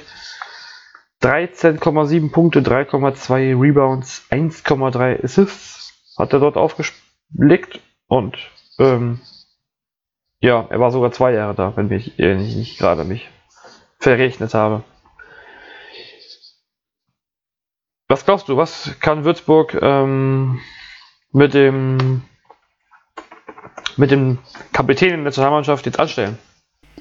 Also erstmal finde ich es relativ ja, lustig, wie sich das Bild über Robin Benzing oder von Robin Benzing gewandelt hat. Also vor allem durch diese EM. Vorher wurde er oft eigentlich so eher verhöhnt, also für so Dinge wie den Benzing-Finger, ähm, für, ja, für sein eher softes Spiel, wie einige gesagt haben. Ähm, kann natürlich auch zusammenhängen mit den, ja, vielen Antipathien, die ich jetzt nicht nachvollziehen kann, aber die es sicherlich gibt gegen den FC Bayern Basketball und gegen, und gegen seine allgemeine Entwicklung vielleicht als Spieler, dass er sich dort nicht als Leistungsträger äh, entpuppt hat. Allerdings denke ich, dass Robin Benzing eigentlich relativ konstant gespielt hat über Jahre, halt als Rollenspieler. Ähm, und wenn er mehr war als ein Rollenspieler, dann war er oft bei Teams eben, war es oft bei Teams eben der Fall, die nicht so erfolgreich waren. Und Saragossa war vorletzter in der vergangenen Saison in äh, Spanien. Deshalb will ich jetzt eigentlich auch nicht groß sagen, ob der sich jetzt so gigantisch entwickelt hat. Ähm, der hat auch vorher in Ulm schon als Topscorer gespielt und eben bei einem ja, Team gespielt, das unten mitgespielt hat. Oder im Niemandsland der Tabelle. Ich denke, Robin Benzing ist einfach ein Spieler, der viel scoren kann, wenn, wenn er Verantwortung erhält. Hat jetzt im Sommer wieder gezeigt, dass er auch mit seiner Größe ähm, aus dem Korb gehen kann. Und das ging ihm, denke ich, am Ende seiner Zeit in München ein bisschen abhanden. Ähm, ja, ich glaube, dass er einfach sich unter Dirk Baumann wohlfühlt. Für ihn ist es einfach jetzt zum ersten Mal auch eine richtige Situation, finde ich, wo er vielleicht ein bisschen weniger Druck hat ähm, er, normalerweise wird Würzburg schon so nicht gegen Abstieg spielen und äh, Würzburg ist eher ein ruhigeres Umfeld. Ähm, ja, und das ist einfach was anderes als seine Situation bei Bayern München. Da kam er halt als Spieler hinzu, große Hoffnung als junger Spieler, schon gut performt. Allerdings eben auch nur ein Jahr in der BBL. Und jetzt hat er, glaube ich, ein bisschen mehr Ruhe. Ich denke auch, ähm, diese, dieser Dreijahresvertrag, die wird ihm gut tun denke, dass er auch scoren kann für Würzburg, wird wahrscheinlich durch Andersons Ausfall vor allem auf der 4 spielen jetzt. Und Würzburg kann Dreier erwarten, kann einen Spieler erwarten, der auch zum Kopf gehen kann, der generell gut liest, ob man wirft oder ob man zum Kopf geht. Vielleicht ein Spieler, der ein Spieler, der nicht die allerbeste Übersicht vielleicht hat und auch nicht der athletischste Verteidiger ist, aber gerade als deutscher Spieler ist das natürlich ein Spieler, der bisschen mehr ist als nur ein Rollenspieler und von daher, ja, schon eine Top-Verpflichtung. Hat ja auch im Prinzip gesehen, als die Nationalmannschaft noch nicht komplett war, ähm, war Benzing der, ja, einer, also wenn nicht einer, wenn nicht sogar der beste, beste Mann, der immer wieder die, das Team getragen hat. Ähm, Mal sehen, wie das Verhältnis in Würzburg mit den zu, ja, zu seinen Teamkollegen oder wie er im Vergleich zu den Teamkollegen dasteht. Dass man da, dass er auch da wirklich ein Führungsspieler sein kann und sein muss, vielleicht auch. Ähm, obwohl man ja wirklich den einen oder anderen sehr guten Spieler hat, das haben wir ja schon, ähm, schon, schon mehrfach hier besprochen. Ähm, Robin Benzing kennt natürlich auch Dirk Baumann zu Genüge. Die haben ja einige Jahre auch zusammen in der Zusammenarbeit miteinander gearbeitet. Ähm, Und auch in München ein Jahr. Auch in München noch? Oh, ja, stimmt. Das ist schon wieder so lange her, dass Baumann in München war. Und ja, wie würdest du jetzt sagen, es ändert sich was im Würzburger Spiel durch die Verpflichtung? Ich denke, Gerade die Verpflichtung ändert, auf der 4. Die Verpflichtung ändert vielleicht nicht enorm viel an sich. Vielmehr auch die Ausfälle. Also DJ Richardson ist sicherlich als einer der Topscorer geplant gewesen. Gut, Topscorer planst du nicht, aber sicherlich als Stütze geplant gewesen, der ähm, als Scorer bekannt ist. Einer, der viel über Blöcke kommt. Jetzt haben sie keinen Guard mehr eigentlich, der diese äh, Rolle in meinen Augen so wirklich übernehmen kann. Benzing wird sicherlich viele Aktionen haben, denke ich mal, so im Pick and Pop. Ähm, ja, ich denke, das wird eigentlich ganz interessant, wie Würzburg das Spiel jetzt in der Offense gestalten wird, denn ich denke, Richardson, das ist schon ein wichtiger Spieler, gerade mit diesem Kommen, äh, mit diesem ähm, Laufen, Kommen um die Blöcke. Ähm, ja, und ja, das will ich eigentlich sagen, dass, dass, dass es eigentlich nicht so sagen kann, wie du das gesagt hast. Zu Beginn eigentlich so richtig einen Spieler ersetzt hat er jetzt nicht. Also Benzing ist keiner, der um Blöcke kommt und Anderson ist nochmal so eine Option. Wir haben über Kratzer und Loncha gesprochen auf der 5, der auch auf der 5 aus, äh, auf, auch spielen kann. Das kann Benzing eben nicht. Deshalb würde ich schon sagen, dass die Verletzungen jetzt schon äh, da sind und die Verletzungen auch ja, durchaus schlimm noch sind. Also will ich jetzt nicht sagen, Benzing ist da, hurra. Ähm, aber ja, Benzing kann eben schon ein bisschen im Angriff was verändern, scoren, kann auf der Position 3 im Low Post spielen ein bisschen, kann ähm, Closeouts attackieren. Ähm, aber so die konstante Scoring-Option finde ich, äh, er ist halt kein Dribbler auf der Position 4. Ähm, er ist auch keiner, der unbedingt eben um Blöcke kommt. Dadurch gibt es auch nochmal Räume für andere Spieler durch die Hel Helfersituation, die am Blöck Blöcken entstehen. Deshalb wird es schon ganz spannend, wie die Offense aussehen wird. Ähm,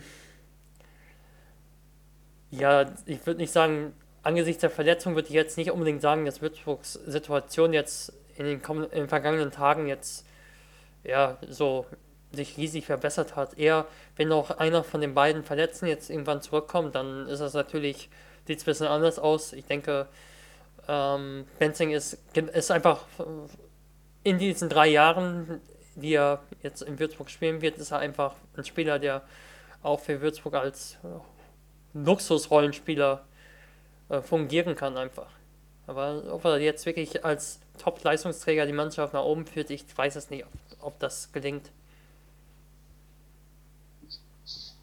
Wenn wir jetzt nochmal, klar, im Moment ist es ja vermutlich relativ eindeutig, Benzing und Olisevicius auf der 4.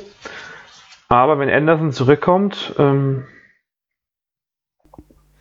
ja, geht dann einer von den dreien auf die, geht dann vielleicht Robin Benzing auch auf die drei hinter Lipkevicius oder mit Lipkevicius zusammen oder? Das denke ich. Also ähm, in Spanien verliert Leon Kratzer ein bisschen Rolle.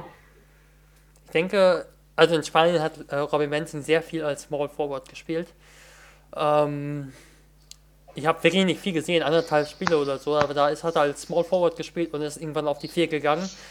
Ähm, ja, also da der Backup von Lipkevicius potenziell ähm, Hoffmann ist, Felix Hoffmann und oder Lukas Mank, denke ich, dass Robin Benzing auch komplett die Spielzeit theoretisch übernehmen kann und ihm noch ein bisschen auf der 4 und Anderson kann ein bisschen, denke ich, auch auf der 5 spielen. Ich kann mir vorstellen, dass äh, Launcher vielleicht auch nur so 15 Minuten, 15 gute Minuten gibt. Dann noch äh, Kratzer 20 Minuten ähm, und den Rest noch für Anderson denke, den kannst du noch ganz gut einbinden. Ich denke aber auch, dass für Anderson jetzt wirklich schwierig wird, wenn er jetzt aus, so lange ausfällt, sich jetzt so richtig tief ins Team zu bringen. Gut, bei äh, Paul, der in der vergangenen Saison da war, da waren es wohl auch andere Gründe, warum der entlassen wurde. Aber da hat man es in meinen Augen auch ein bisschen gesehen, als der, der hat sich in der Preseason verletzt, kam während der Saison rein und hat eigentlich nicht so wirklich zeigen können, was er kann. Allerdings muss man ja auch in dem Fall wieder sagen, es war kein, kein, kein vernünftiges, kein funktionierendes Team in der vergangenen Saison bei Würzburg. Ähm, das hat sich jetzt ja hoffentlich für Würzburg verbessert. Das Team sieht ja wohl harmonischer aus. Ähm, die Vorbereitung läuft ja soweit auch ganz, ganz gut. Ja, ähm, deshalb fände ich es auch ganz gut, wenn die Kaderzusammenstellung erstmal damit abgeschlossen ist. Sie haben zehn Spieler, die rotieren können. Ähm, das würde sicherlich nochmal diese, das Zusammenwachsen des Teams, das ist, denke ich, ein ganz wichtiger Punkt, würde das sicherlich ähm, vielleicht so ein bisschen nochmal aufhalten, wenn da jetzt nochmal ein Spieler käme für potenziell eben so ein potenzieller Richardson-Ersatz, der noch viele Bälle bekommt.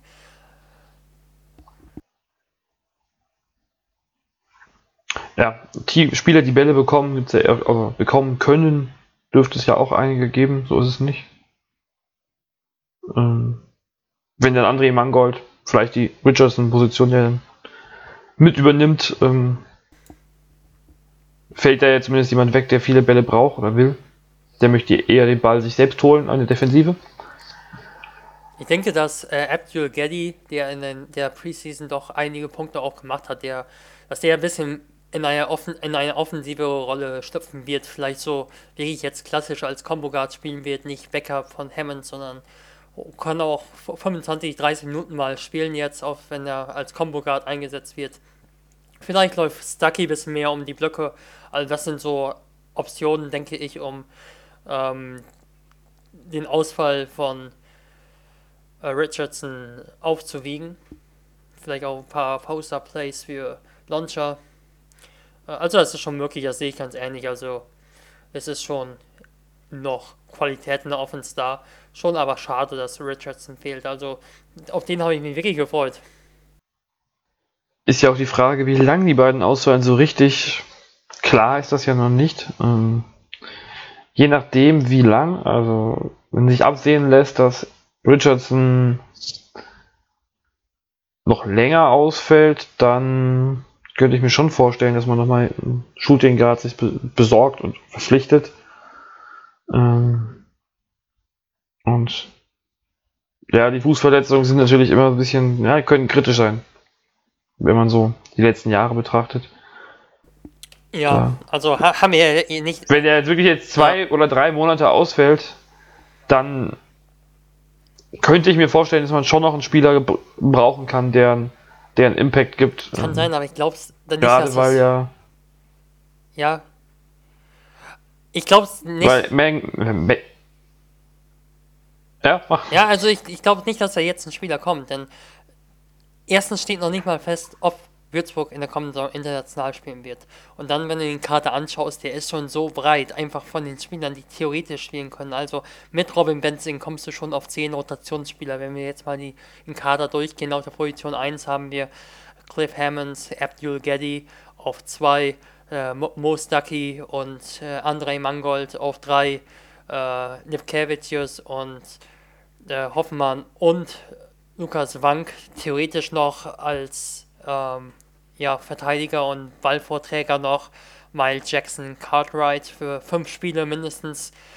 Ähm, Pro, A, Pro B Doppellizenzspieler, ehemaliger Aufbauspieler in Hanau gewesen. Und dann noch auf der 4 hast du dann äh, Benzing und Olli Savitius. Und auf der Position 5 Kratzer und ähm, Loncha. Und auf der 4 noch ähm, Dejan Kovacevic. Also der Kader, der ist schon breit aufgestellt. Also ich sehe jetzt nicht, wenn du jetzt eben nicht international spielst, ähm, inwiefern es unbedingt sinnvoll ist, jetzt zu diesem Zeitpunkt noch einen Spieler hinzuzuholen, wenn wir über das Zusammenwachsen des Teams ähm, sprechen. Ja, einerseits schon, andererseits ist so die Frage, gerade wenn wir jetzt die 2 und die 3 angucken, ohne Cartwright, ähm, das mit Stucky, gut, Stucky kann ja offensiv produzieren, äh, muss man sehen, wie er eingesetzt wird wieder aber auch Mangold, Hoffmann, Wank, ja, das sind ja schon dann so ein bisschen Fragezeichen, wie die, die Offense wichtig sein können bei Lipkvicius und bei Olisevicius. Ja, ich habe immer noch kein BBL-Spiel gemacht. Ich wäre mir da auch noch nicht sicher. Also ich könnte mir schon vorstellen, dass, dass man jetzt hier vielleicht die ersten zwei, drei Spieltage anguckt und sagt, wenn es dann nicht gut, gut läuft, dass man wirklich noch sagt, hier, wenn jetzt noch Anderson und Richardson lange ausfallen, dass man da mal doch nochmal einen Guard holt. Zumindest mit einem Zwei-Monats-Vertrag oder so. Ja, nicht, dass das man jetzt sagt, hier, wir holen ihn noch. Das, Ganze. das kann ich mir auch vorstellen. Also, aber nicht, dass da jetzt ähm, auf einmal alle, ähm, ja, plötzlich alle äh, nervös werden und in Panik geraten und dann auf einmal einen Spieler jetzt holen für zwei Monate, das kann ich mir nicht vorstellen. Also ich glaube wirklich, dass man die Qualifikationsspiele abwartet und mindestens die Qualifikationsspiele abwartet und dann geht es los. Wann geht es überhaupt in der Qualifikation los?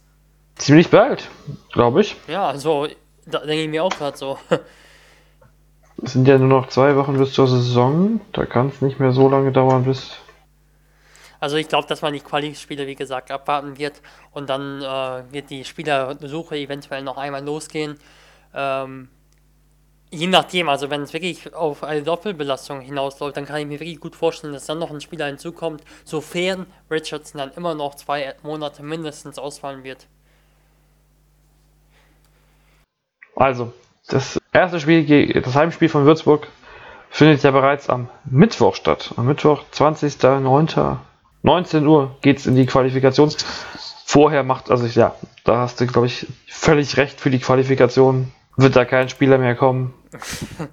das wäre schon verrückt, also wenn der Star überhaupt zum Mittwochspiel nochmal Dienstag eingeflogen wird und dann soll er äh, Mittwoch rotieren. Nein, also das, das wird nicht passieren. Aber ich denke, Würzburg ist jetzt schon gut aufgestellt.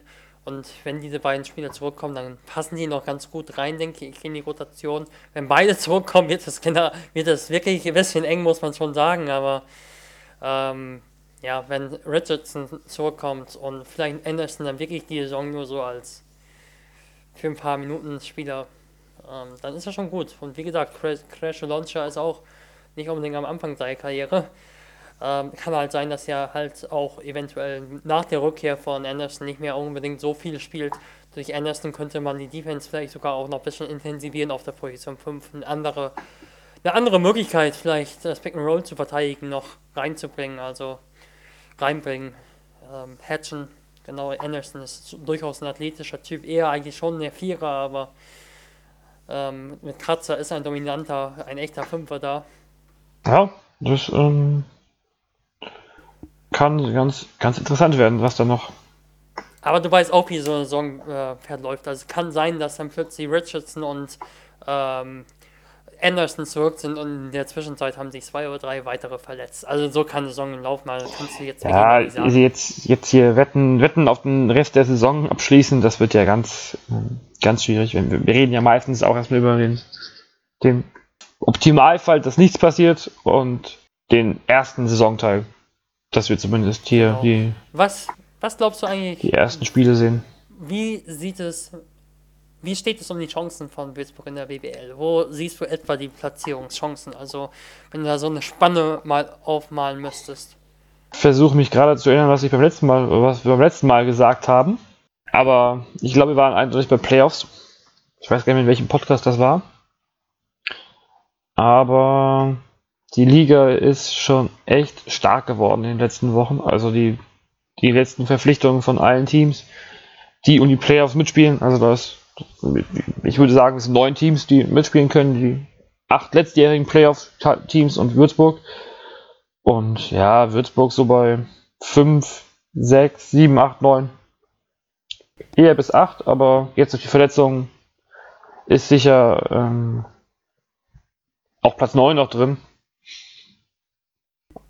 Ja, ich würde Enger fassen würde ich nicht gerne. Ich würde es eher ähnlich sehen.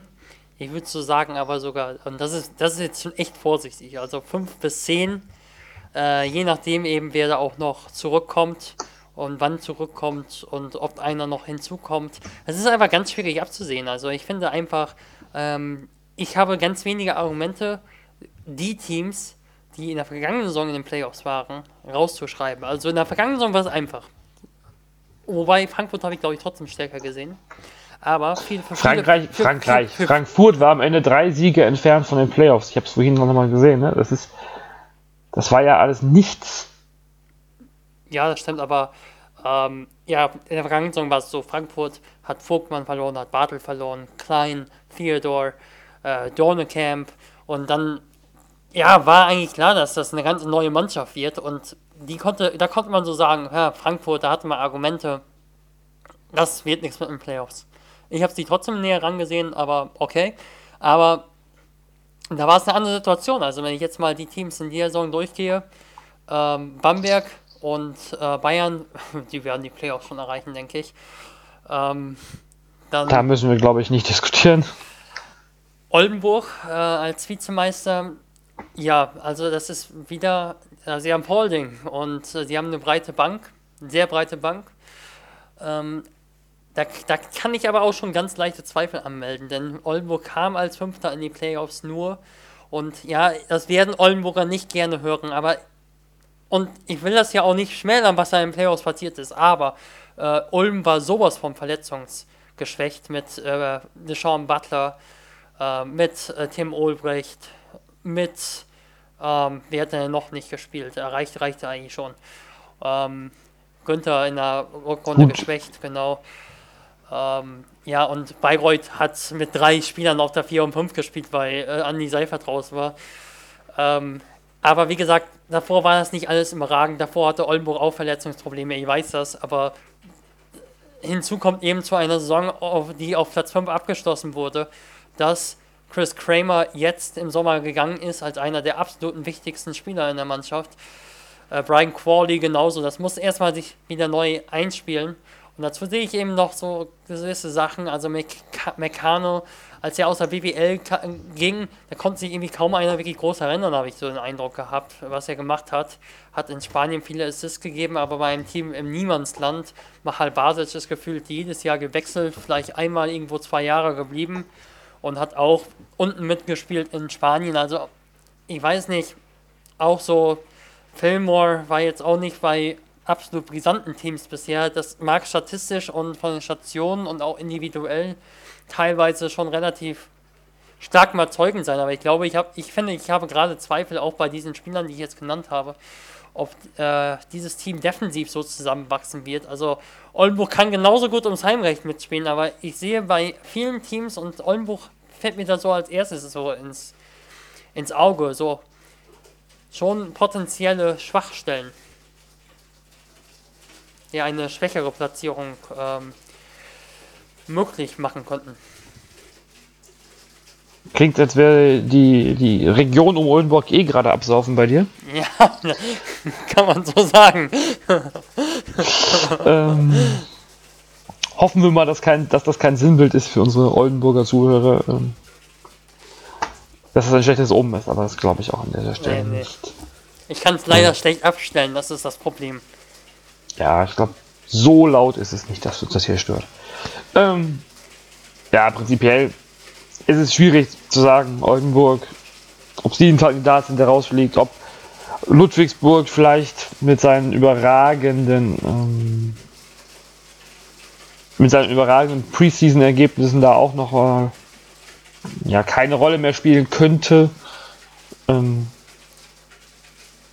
ja, das spielt auch wahrscheinlich eine Rolle, denke ich, ob die international vertreten sein werden oder nicht. Also ähm, ich denke, für John Patrick's Teams ist es vor allem auch sehr wichtig, einen Rhythmus zu haben. Also ähm, für die wäre es gut, wenn sie international dabei wären. Dann sehe ich Bayreuth, aber ganz ehrlich, ich kann Bayreuth irgendwie nicht als Platz 4 der Vorsaison aus den Playoffs reden.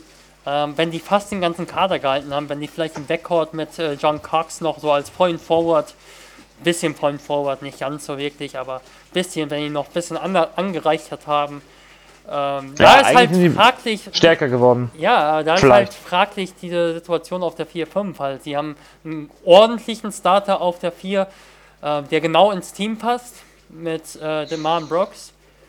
Äh, die haben einen Backup, einen klassischen Backup-Spieler, Stretch 4 mit äh, Steve Wachalski, haben äh, Anni Seifert als defensiv schwachen, aber ordentlichen Offensivcenter und haben halt Marei. Aber wenn da ein Spieler ausfällt, entweder ein Deutscher, dann sagst du, okay, wie willst du, wie willst du dann noch rotieren, ähm, ohne dass du halt Small Ball spielst, weil du schwer, schwerlich einen deutschen Spieler nachverpflichten kannst. Gut, Austin oder Neumann sind noch auf dem Markt, aber Nachverpflichtungen sind immer so eine Sache, äh, wenn es, vor allem wenn es eben Spieler betrifft, die jetzt nicht unbedingt ähm, ja, als Leistungsträger nachverpflichtet würden. Äh, also dann eben, wenn du Marei oder äh, Brooks nicht mehr hast, dann wird es schwierig, einfach einen Spieler mit der Qualität zu verpflichten. Und ähm, deshalb kann, kann man da einfach nur die Daumen dr drucken. Toi, toi, toi, dass wirklich, äh, dass die verletzungsfrei durch die Saison kommen. Aber das sehe ich so ein bisschen als Angriffsfläche